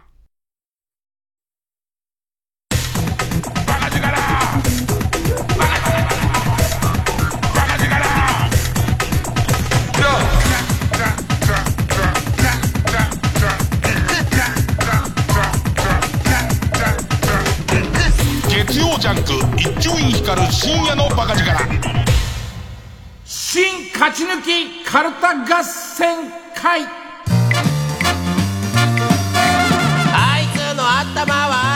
番組オリジナルのカルタを作ろうという新勝ち抜きカルタ合戦会、えー、このコーナーは毎回2つのテーマのカルタが戦って生放送で番組を聞いている皆さんからのメール投票で勝敗を決めます。対戦するのは前の週に勝ち抜いてきたカルタと現在たくさんのテーマを同時に募集している予選ブロックの中で一番盛り上がっているチャレンジャーのカルタです、えー、勝つごとにあ行家行作業と進んでいき負けると予選ブロックに戻ります。和行を到達し和行に到達し勝ち抜ければカルタは完成でゴールです。同じ文字で3連敗するとテーマは消滅ですえー、今週の対戦カード、まずは現在勝ち抜き中です。えー、令和を生きる僕らには、犬も歩けば棒に当たるとかよくわからないので、とりあえず犬か棒が出てくるカルタを作ろうというテーマの、令和犬棒カルタ。えー、今週は魔行です。で、対する予選ブロックから登場のカルタは、トンネルズの細かすぎて伝わらないモノマネに出してほしい、細かすぎるモノマネがテーマの、えー、復活熱望、細かすぎて伝わらないモノマネカルタです。えー、今週はハ行です。それではこちらから、令和犬坊カルタ Who let the dogs out? Who let the dogs out? えー、ペンネーム虹色ろうそく。マーメー棒で人魚がダイバーをボコボコに。俺さ、マーメー棒最初聞いた時に、人魚を漁師がボコボコにする棒だと思ったのよ。まさかのダイバーを人魚がボコボコにする棒の方がマーメー棒なのね。うん。人魚姫のね、映画の前売り買うと多分ついてきたりとかね、するっていうね。えー、えー、ペンネームウルトラマンキラ太郎。ま、マザーコンピューターの調子が良くないので、側面を棒で強めに3回叩いたら、また治りました。あの、戦争とかを司ってるやつだ。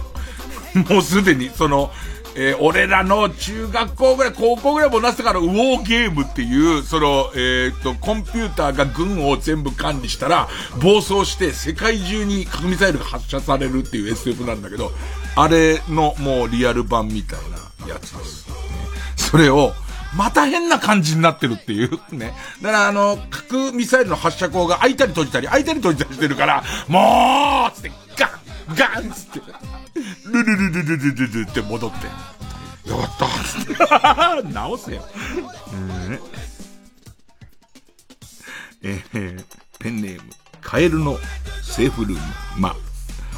マーガリンしか使ってなくてもバター犬なんですかまあ、そう、そうでしょうね。別にそこにね、えっ、と、厳密に言うとピーナッツバターはバターじゃないですよとか、まあ関係ないですからね、そこね、バター犬かどうかに関しては。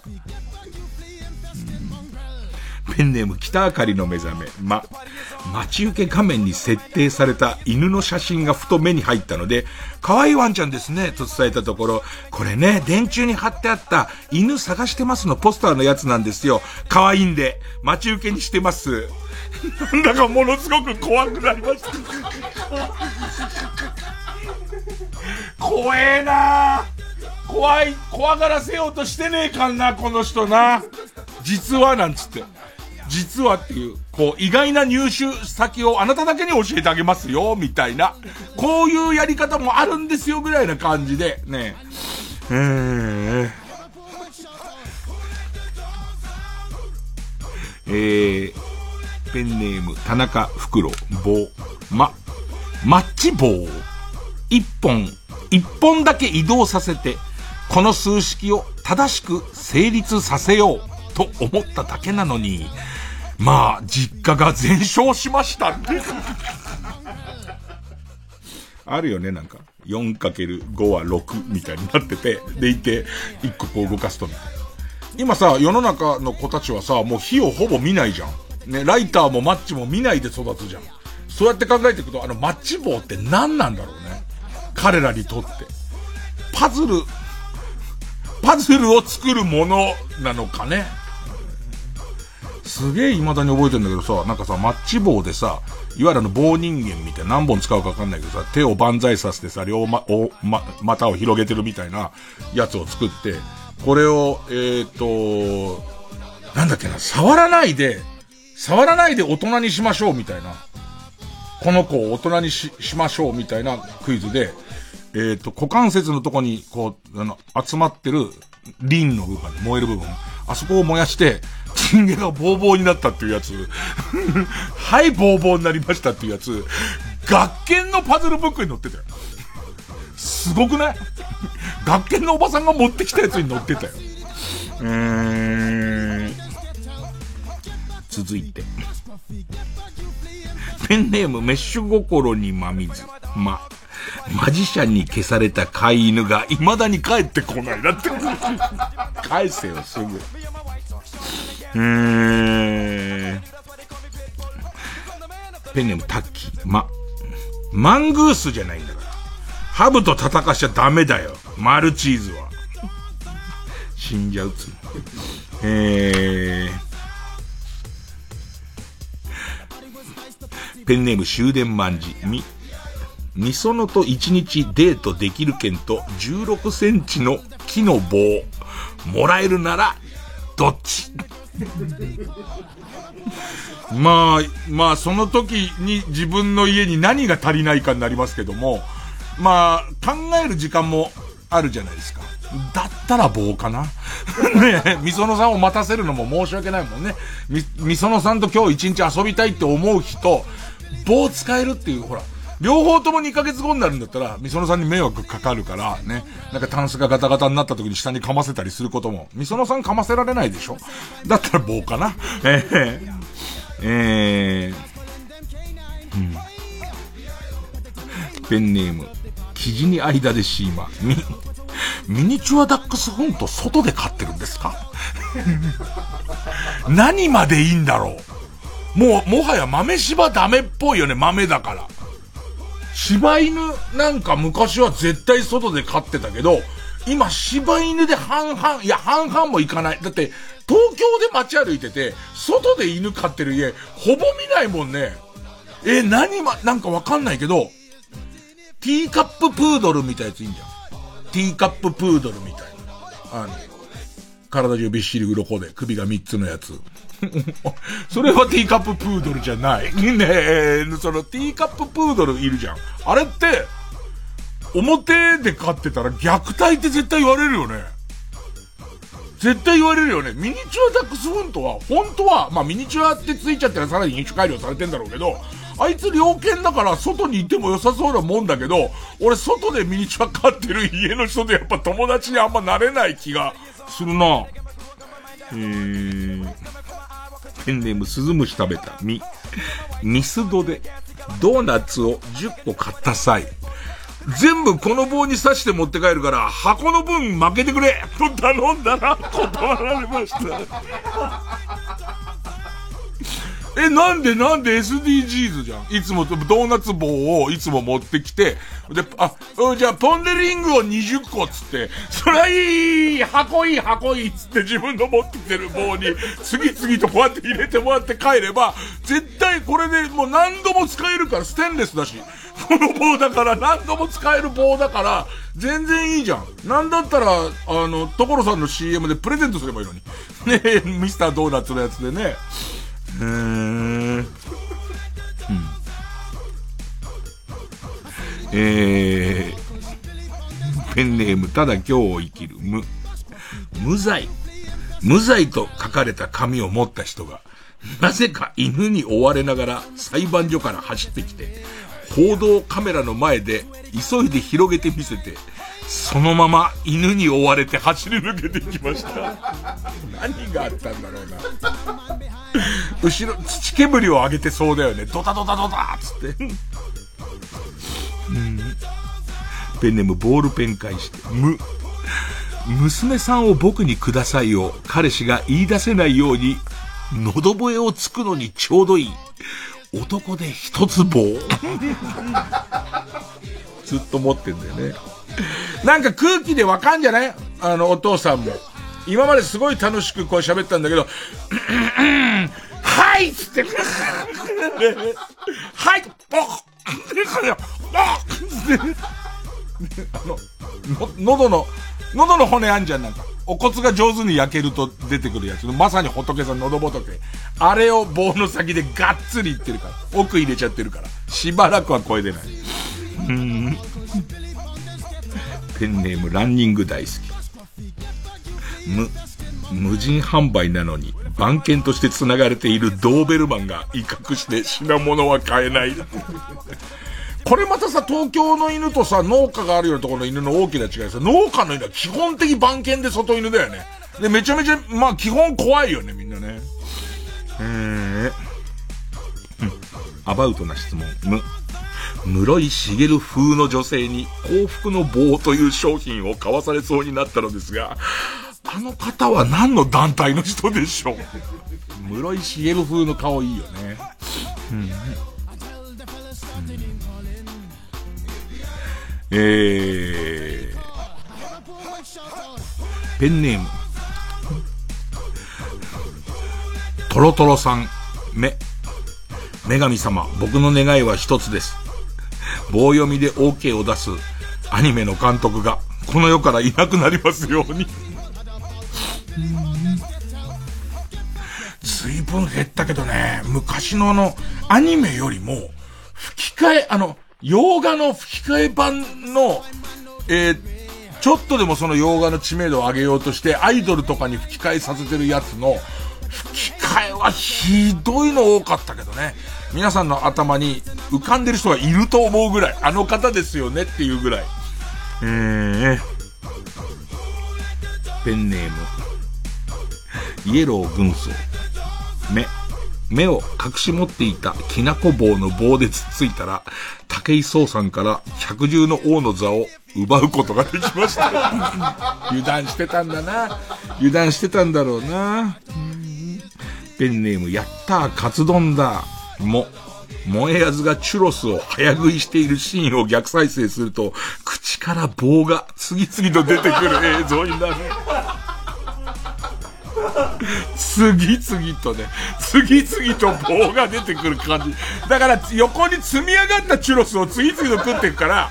だどんどん棒がこうど、んどん棒が出てきて置いていくっていう、俺の中では井桁の棒が、井桁に積み上がったチュロスを一個ずつ、すごい勢いで食ってきてもらって、で、やっぱ丁寧に取って食べるをずっと繰り返してくれると、口から出して丁寧に置いて、井桁に積んでいく感じになってるから、すごいわ。萌えず、萌えあずちゃんのプロモーションビデオで、ぜひ、萌えあずちゃん、萌えあずちゃんのさ、もう YouTube のさ、白子の大食いやってるとすごいんだよ。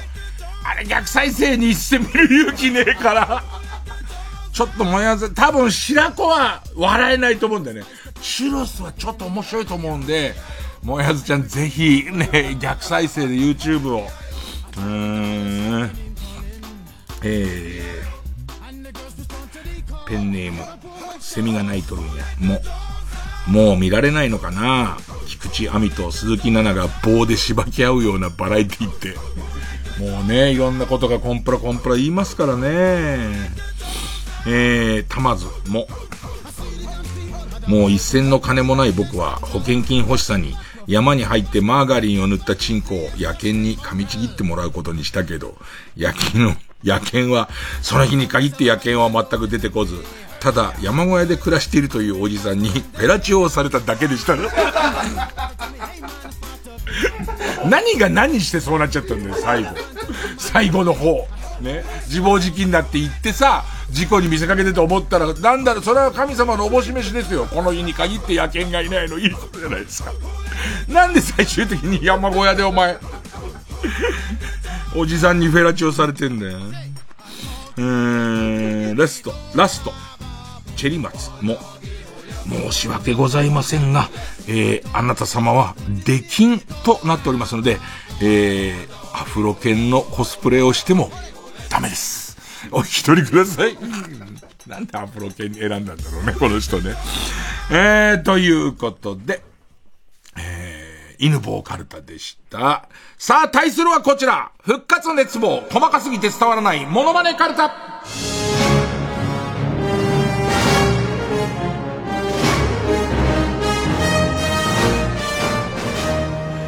ペンネーム。ナンバナンバ。は。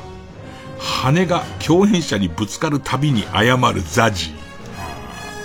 まあ、ザジーは、面長ならね、ね、あの面長でカツラとあの羽つけちゃえば似ちゃいますからね。まあまあエントリー可能でしょうね。えー、ペンネームそろそろ旧姓中山。は、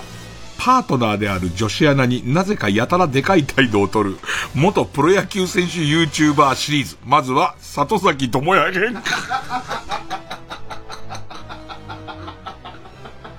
なんだろうね、あの力関係ね。何なんだろうね。もちろん高木豊編も。高木豊さんはマウントっていうよりもちょっと愛情を感じんだよね。なんかあの、えー、俺ら、俺と、この前で笑ってる河野和夫の中で評判の、えっと、正体不明な、あの、お嬢ちゃん、お嬢ちゃんと、年齢も正体もわからない、変にエロい、変にエロいお嬢ちゃんと。ねえ。これいいわ。パートナーである女子アナになぜかやたらでかい態度を取る元プロ野球選手 YouTuber、里崎智也編っていうね。えっ、と、それぞれの、あの、ペアの人の、なんかさ、プロ野球 OB 協会がさ、すごい真面目そうな、すごい地方、な、なんつうのかな。えっ、と、花があったりするのの真逆の、堅実さがきちんとありそうな、女子アナやたら使う、女子アナなのかな？まあまあ多分、フリーの女子アナの方すごい使いますよね。で、一応仕上げには上田まりえと上原。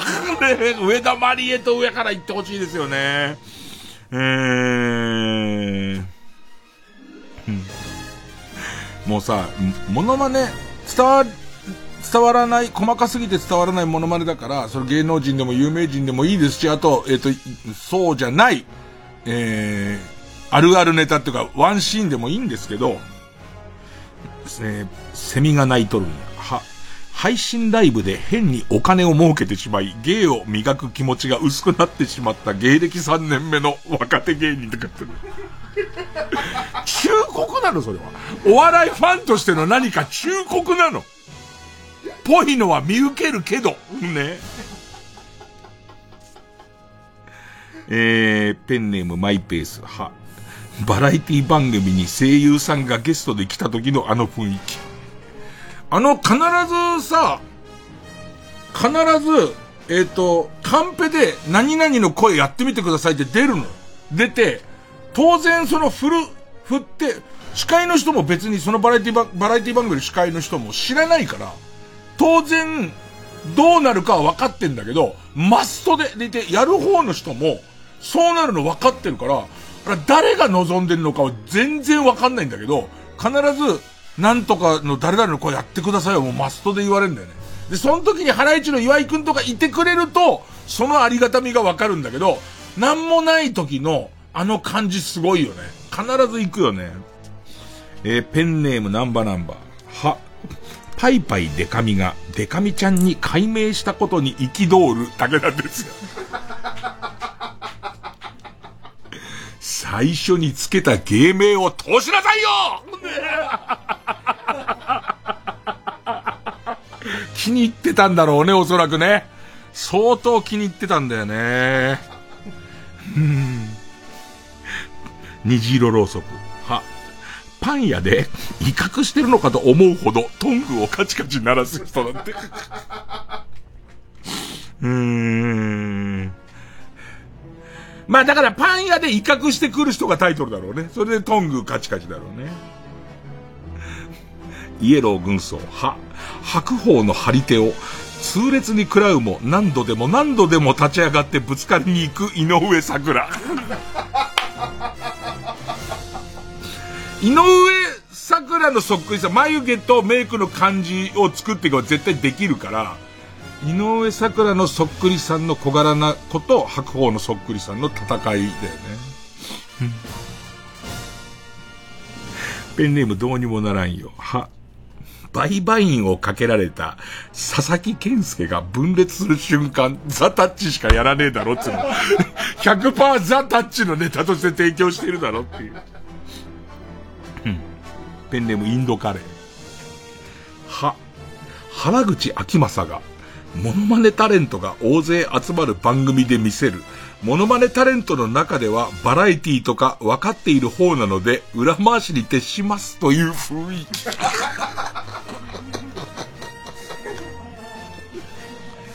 いい意味でも悪い意味でも、そのなんか、モノマネ芸人と芸人のちょっと違う雰囲気ってあんだよね。それは、歌手と演歌歌手ぐらい。その、な、なんか、えっ、ー、と、ステージ強えな、みたいな。客酔っててもいけるっていう感じの頼もしさと同時に醸される泥臭さみたいな。で、確かに原口くんは両方いける。そういうところでもやれるだろうし、ちゃんと普通のバラエティの芸人としてもやれる感じっていう、もう完全に、えー、酔った客の方に寄ってる人もいるから、えー、なんだろうね。えーっと、深夜番組よりも、えー、営業を選ぶ感じっていう、その感じね。えー、続いて。ペンネームランニング大好き。非、ピラティス教室で講師にすらマウントを取る田中みな実。ペンネームチクチクのちくわぶ。非、ピクミンを引っこ抜くときに規制を上げる丸山カリナ。い やーつって。スポンじゃねえの。ペンネームニトロ、ひ、広島愛が強すぎて、カープ女子をついディスってしまっているアンガールズの田中。ここにさ、スッと入ってくるこのペンネーム、き、生地に間でシーマの、ひたひたのスープを運ぶ人って。でもちょっとネタで成立しそうなのは、ひたひたのスープを運ぶ人と猫配膳ロボットの攻防みたいなやつは、最近、あの番組猫配膳ロボット一緒出てくるもんね。意外にいける、もうこの、センスだよね、このタイトルの。ひたひたのスープを運ぶ人っていうのの、この名前のセンスなんだよね。うん。ペンネーム終電まんじゅう、ふ、不倫した芸能人は、活動を自粛すべきという質問に、丸と×両方の札を上げた割には、呈したことを言わない誰逃れあけみ。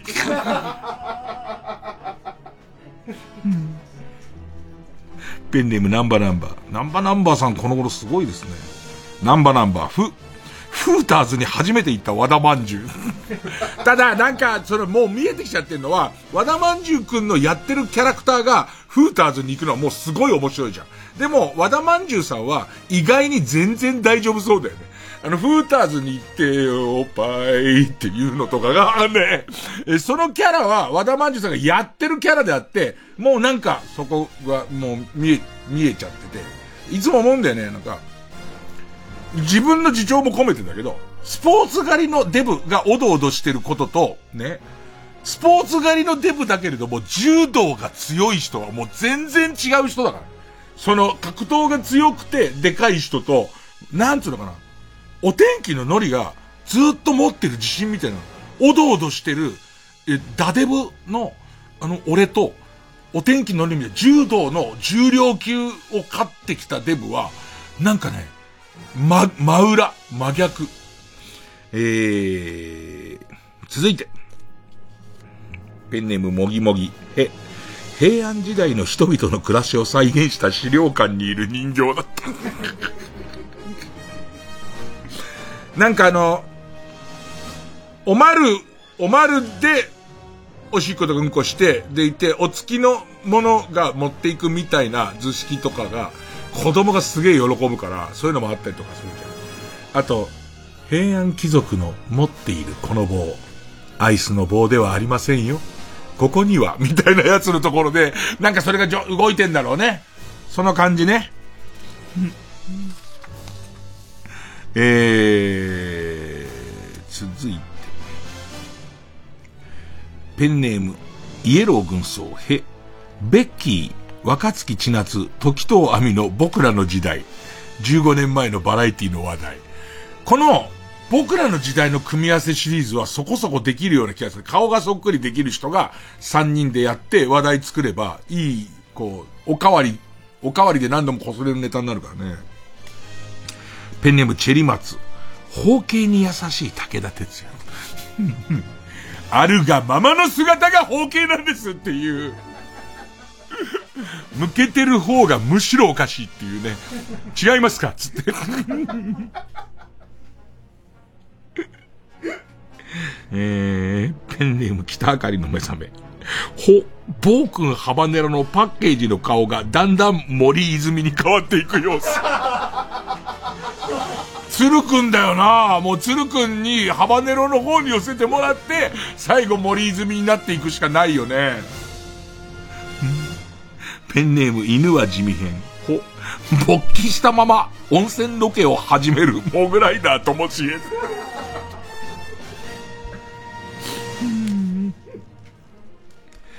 えー、こんなところですかね。ラスト。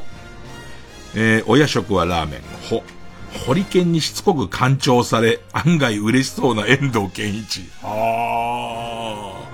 ー。な、なんだっけ、ね、ねんねんだっけ。ねんねんくんと、ね、まあ、ホリケンの真似する人なかなかいないけど。たということで。まあ、また方向性の全然違うの二つ来ましたけどね。えー、どっちが勝ったかリスナー投票を行いたいと思います。勝ったと思う、思う方のカルタが、令和犬棒カルタならメールの件名に漢字で犬棒。えー、伝わる、伝わらないモノマネカルタならメールの件名にひらがなでモノマネと書いて、メールの本文は住所、氏名、年齢、電話番号を書いてこれからかかる曲の間に送ってください。投票は一人一回だけです。えー、抽選で3名様にバカ力カードをプレゼントいたします。えー、眠れなかった夜の運試しということで、メールアドレス baka アットマーク tbs.co.jp baka アットマーク tbs.co.jp です。えー、それじゃ曲はですね、ランプで帰り道、受付開始。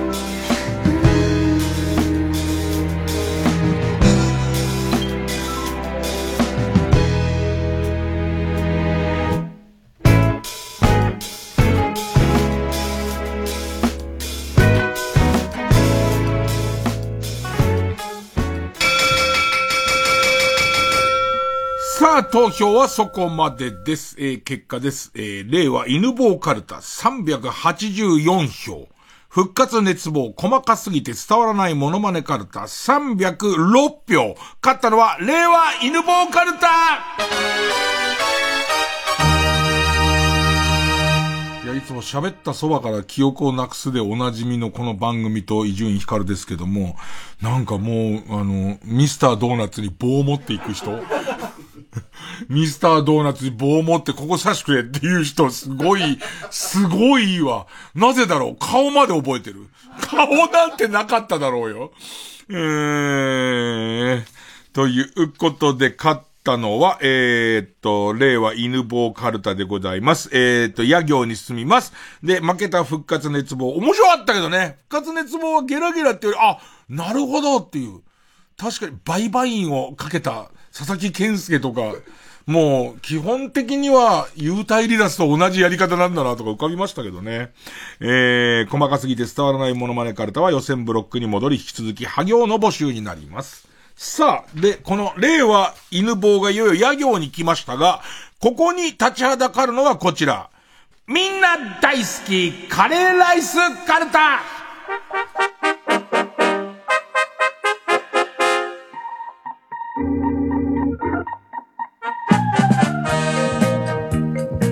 お口まあご存知の通り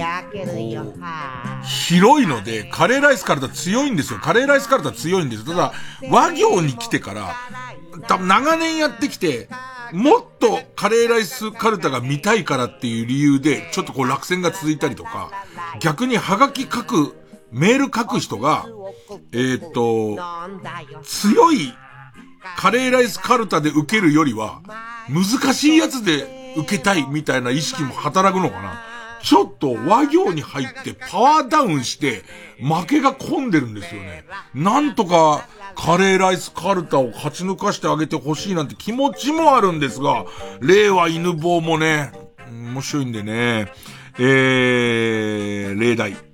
宮遣いさんは、もう和一文字ですからね。ワクワクさんが段ボールで作ったカレーライスをさ、ゴロリが無理やり俺の口にねじ込んでくるわけ。そこで目が覚めたらまあ無声しててさ、どうして？ねどの要素でっていうね。たまずは、和歌山の兄からの電報には、父既得、じゃがいも、人参、コクマロの中から買ってからすぐ帰れ、と書いてありましたっていう。カレー食うの？カレー作るの？えー、ということで対戦カードは、令和犬坊カルタいよいよ野行、野遊よのみです。えー、そして、えー、切羽詰まってます。みんな大好きカレーライスカルタは和行です。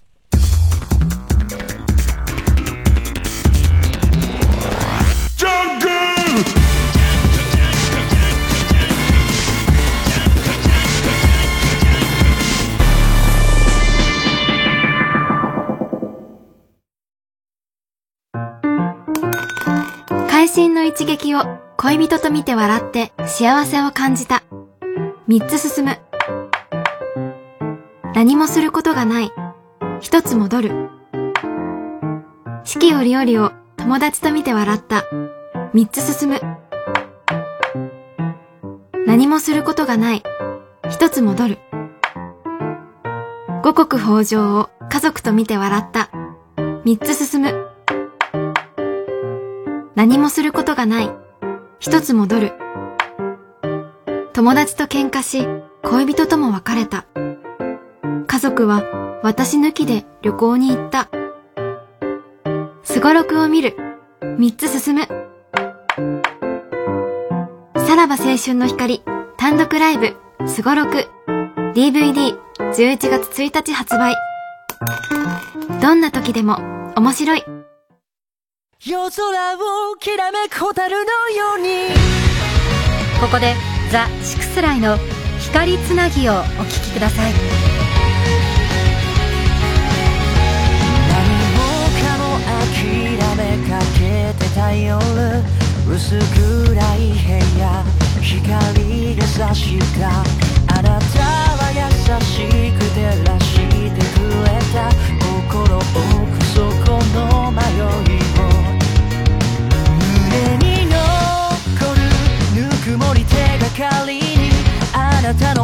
影を追いかけてきたけどあの日僕が受け取った光振り向くことなく外れさすから繋いでゆくあなたの光を照らしてゆく誰かの迷いを不器用で臆病な頼りない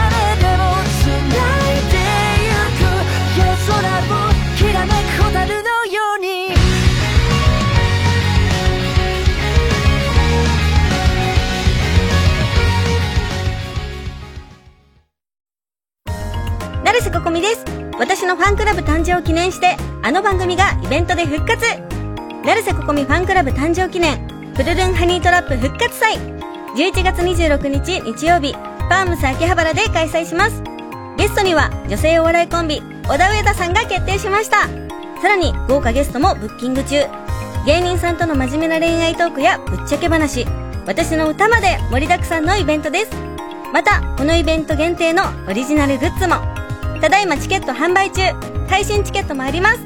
詳しくは TBS ラジオのホームページへ。プルルンハニートラップ。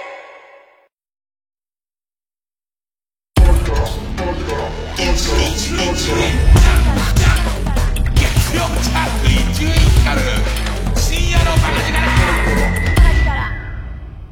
の歌がこう聞こえたらもうおしまいコーナー.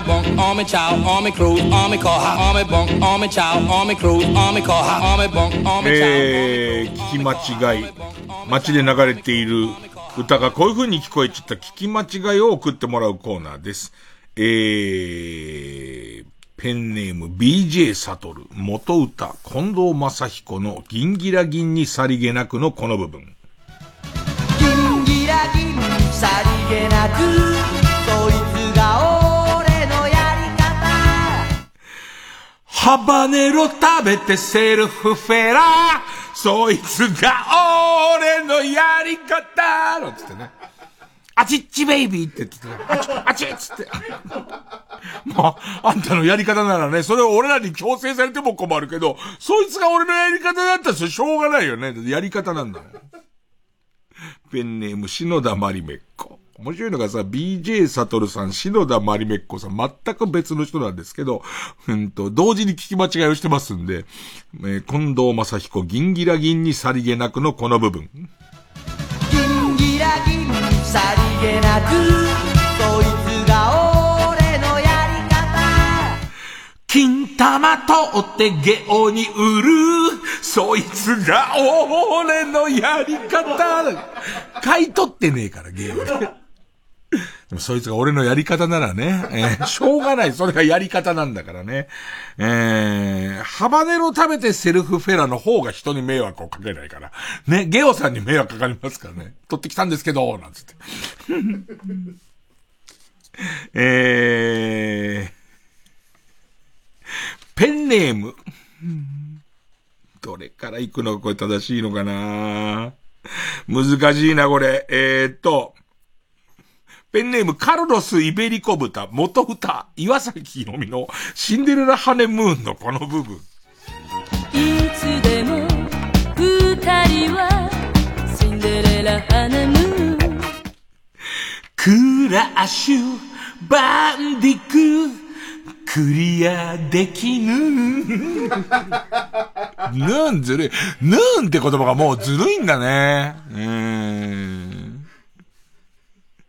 ペンネーム、生地に間でシーマ、元歌、岩崎宏美、シンデレラハネムーンのこの部分。いつでも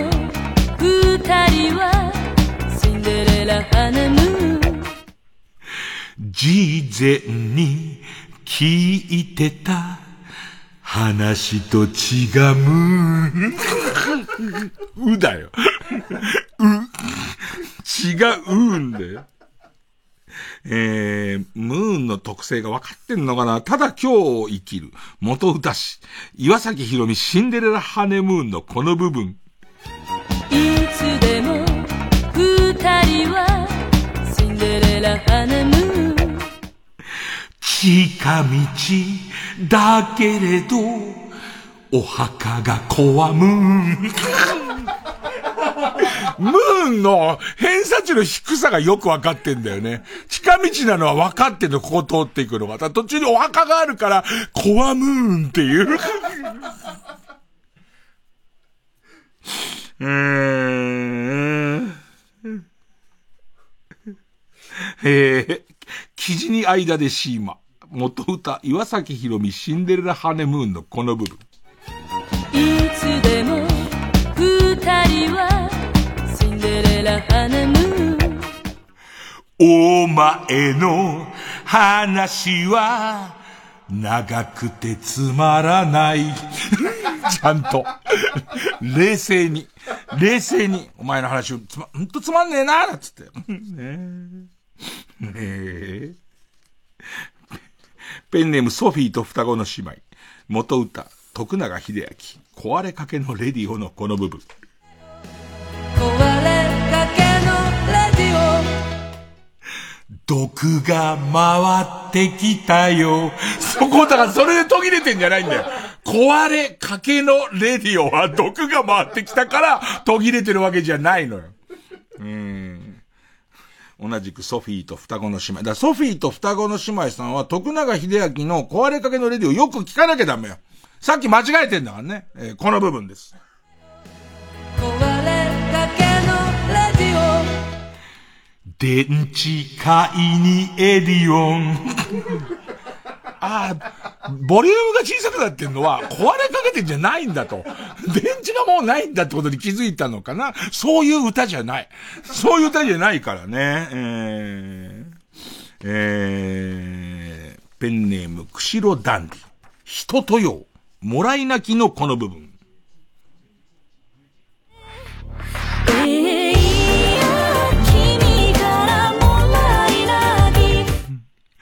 えー、いやー、君からもらいなきと聞こえてるはずなんですけどね。こういう風に聞こえたみたいです。へひたぶびびびもりゅうぶびび。これがね、ずるいのは、途中もりゅって言っちゃってるんですよ。ね。へだけじゃないんですよ、これ。ブビビビ、ブビブビビならまだしもなんですけど、ブビビ、モリュブビビっていうことは、途中出ちゃってんですよね。えー、名曲もこんなに聞き間違えますかねペンネームウルトラマン木田太郎さんです。水前寺清子365歩のマーチ。休まないで歩そうですよね。 One, two, one, two, one, two, one, two ですよね。えー、休まないで歩けがですね、こういう風に聞こえたんです。俺の膝を砕け自力じゃ止められない人なんですよ。この人みんなを従えて、 one, two, one, two ってみんな後ろでヘトヘトなんだけど、お前ら止まりたかったら、俺の膝を砕けって。そうじゃないと止めてやることができないから、俺たち全滅するってことはすごい分かってるんですよ。いやー、一応じゃあ定番一個ラストやっときましょうかね。えー、ペンネームチェリマツさん元歌一世風靡セピア全略道の上よりのこの部分。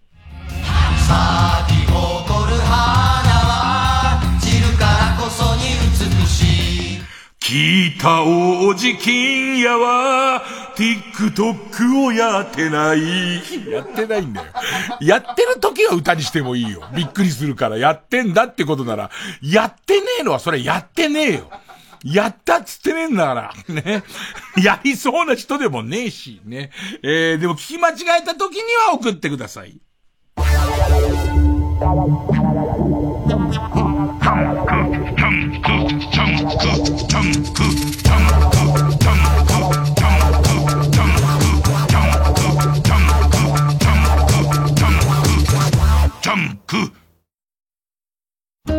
大型ゴルフ練習場でのびのびレッスン。300打席230ヤードの川口グリーンゴルフで毎月1回ゴルフスクールを開催中。専属のティーチングプロから個別指導も受けられます。TBS ラジオ川口グリーンゴルフゴルフスクール。次回は11月16日木曜日の午後に開催します。お問い合わせお申し込みは050-3786-3954ゴルフスクール事務局まで。川口グリーンゴルフの公式ページからもお申し込みが可能です。合わせてご覧ください。ラジコもポッドキャスト。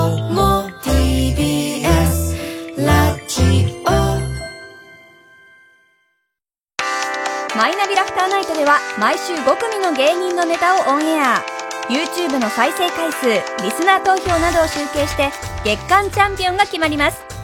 ぜひ番組や YouTube を聞いて面白かった一組に投票してください。詳しくはマイナビラフターナイトの公式サイトまで。TBS ラジオ JUNK。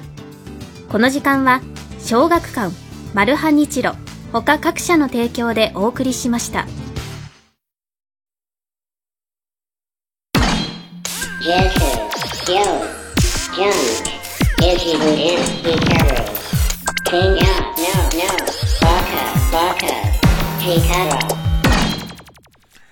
えー、途中で話してたさ、その、えーっと、中東の新しい、その野球リーグの話。えー、インドとパキスタンと UAE に2球団、全部で4球団。で、ベースボールユナイテッドっていうらしいんだけど、まあ、うまくいかねえだろうと俺は思ってんのね。でいて、ちょっとその時話してた、えーっと、ユニバーサルリーグじゃないわ。グローバルリーグだわ。その日本で、っていうか、メメジャーリーグの3リーグ目を作ろうっていう、えっ、と、工業士がいて、で、それがこう、えっ、と、世界中を股にかけてやりたいからっつって、えっ、と、東京、えー、アメリカ、えー、かドミニカ、ベネズエラ、プエルトリコにチーム作ったやつ。で、正式にはグローバルリーグっていう名前で、これのね、ドンキホーテ軍団っていう、もう絶版なってるわな昔本があって、これのレポートが面白くて、その、どれだけうまくいかないかと。日本からもう20人ぐらい元プロ野球選手集めて、でもしかに、しかもそこに、元ホームラン王とかも入ってんだけど、行くんだけど、工業士トンズラ。で、金がなくなり、みんなこう、チリチリバラバラになって、で、こう、日本に行って、もう一回こう、スポンサー集めてくるっつったやつが、また行方不明になって、で、えっと、どうやらそいつがハワイのカジノで合流してるぞみたいな噂が入ってきてみたいな本なんで、で、ドキュメントなんだよ。ドキュメントなんだけど、で、その、のリーリーグで100試合ぐらいやる予定が、1年持たずに、えっと、チリチリバラバラになるみたいな話で。なんか、帽子欲しいな。中東の、中東の、今ネットのある時代だから変えたりとかするのかな。その日本の、えー、二軍だけのチームの、えっ、と、グッズもすごい欲しいし、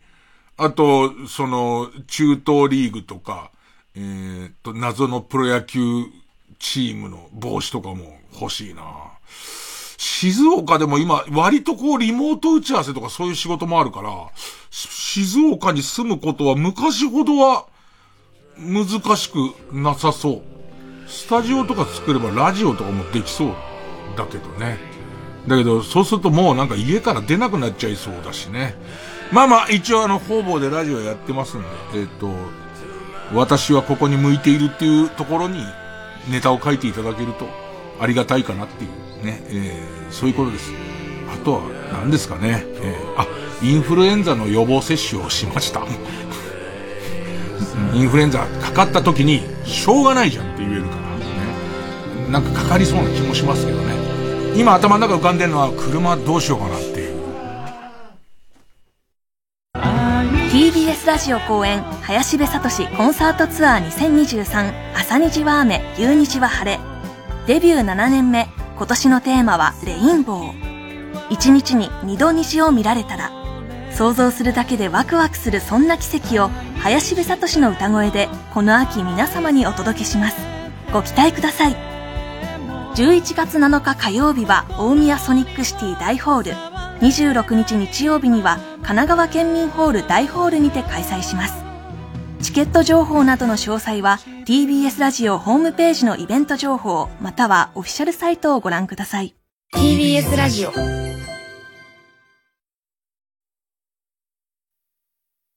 成瀬ここみです。私のファンクラブ誕生を記念してイベントを開催。詳しくは TBS ラジオのホームページまで。うるるんハニートラップ。3時です。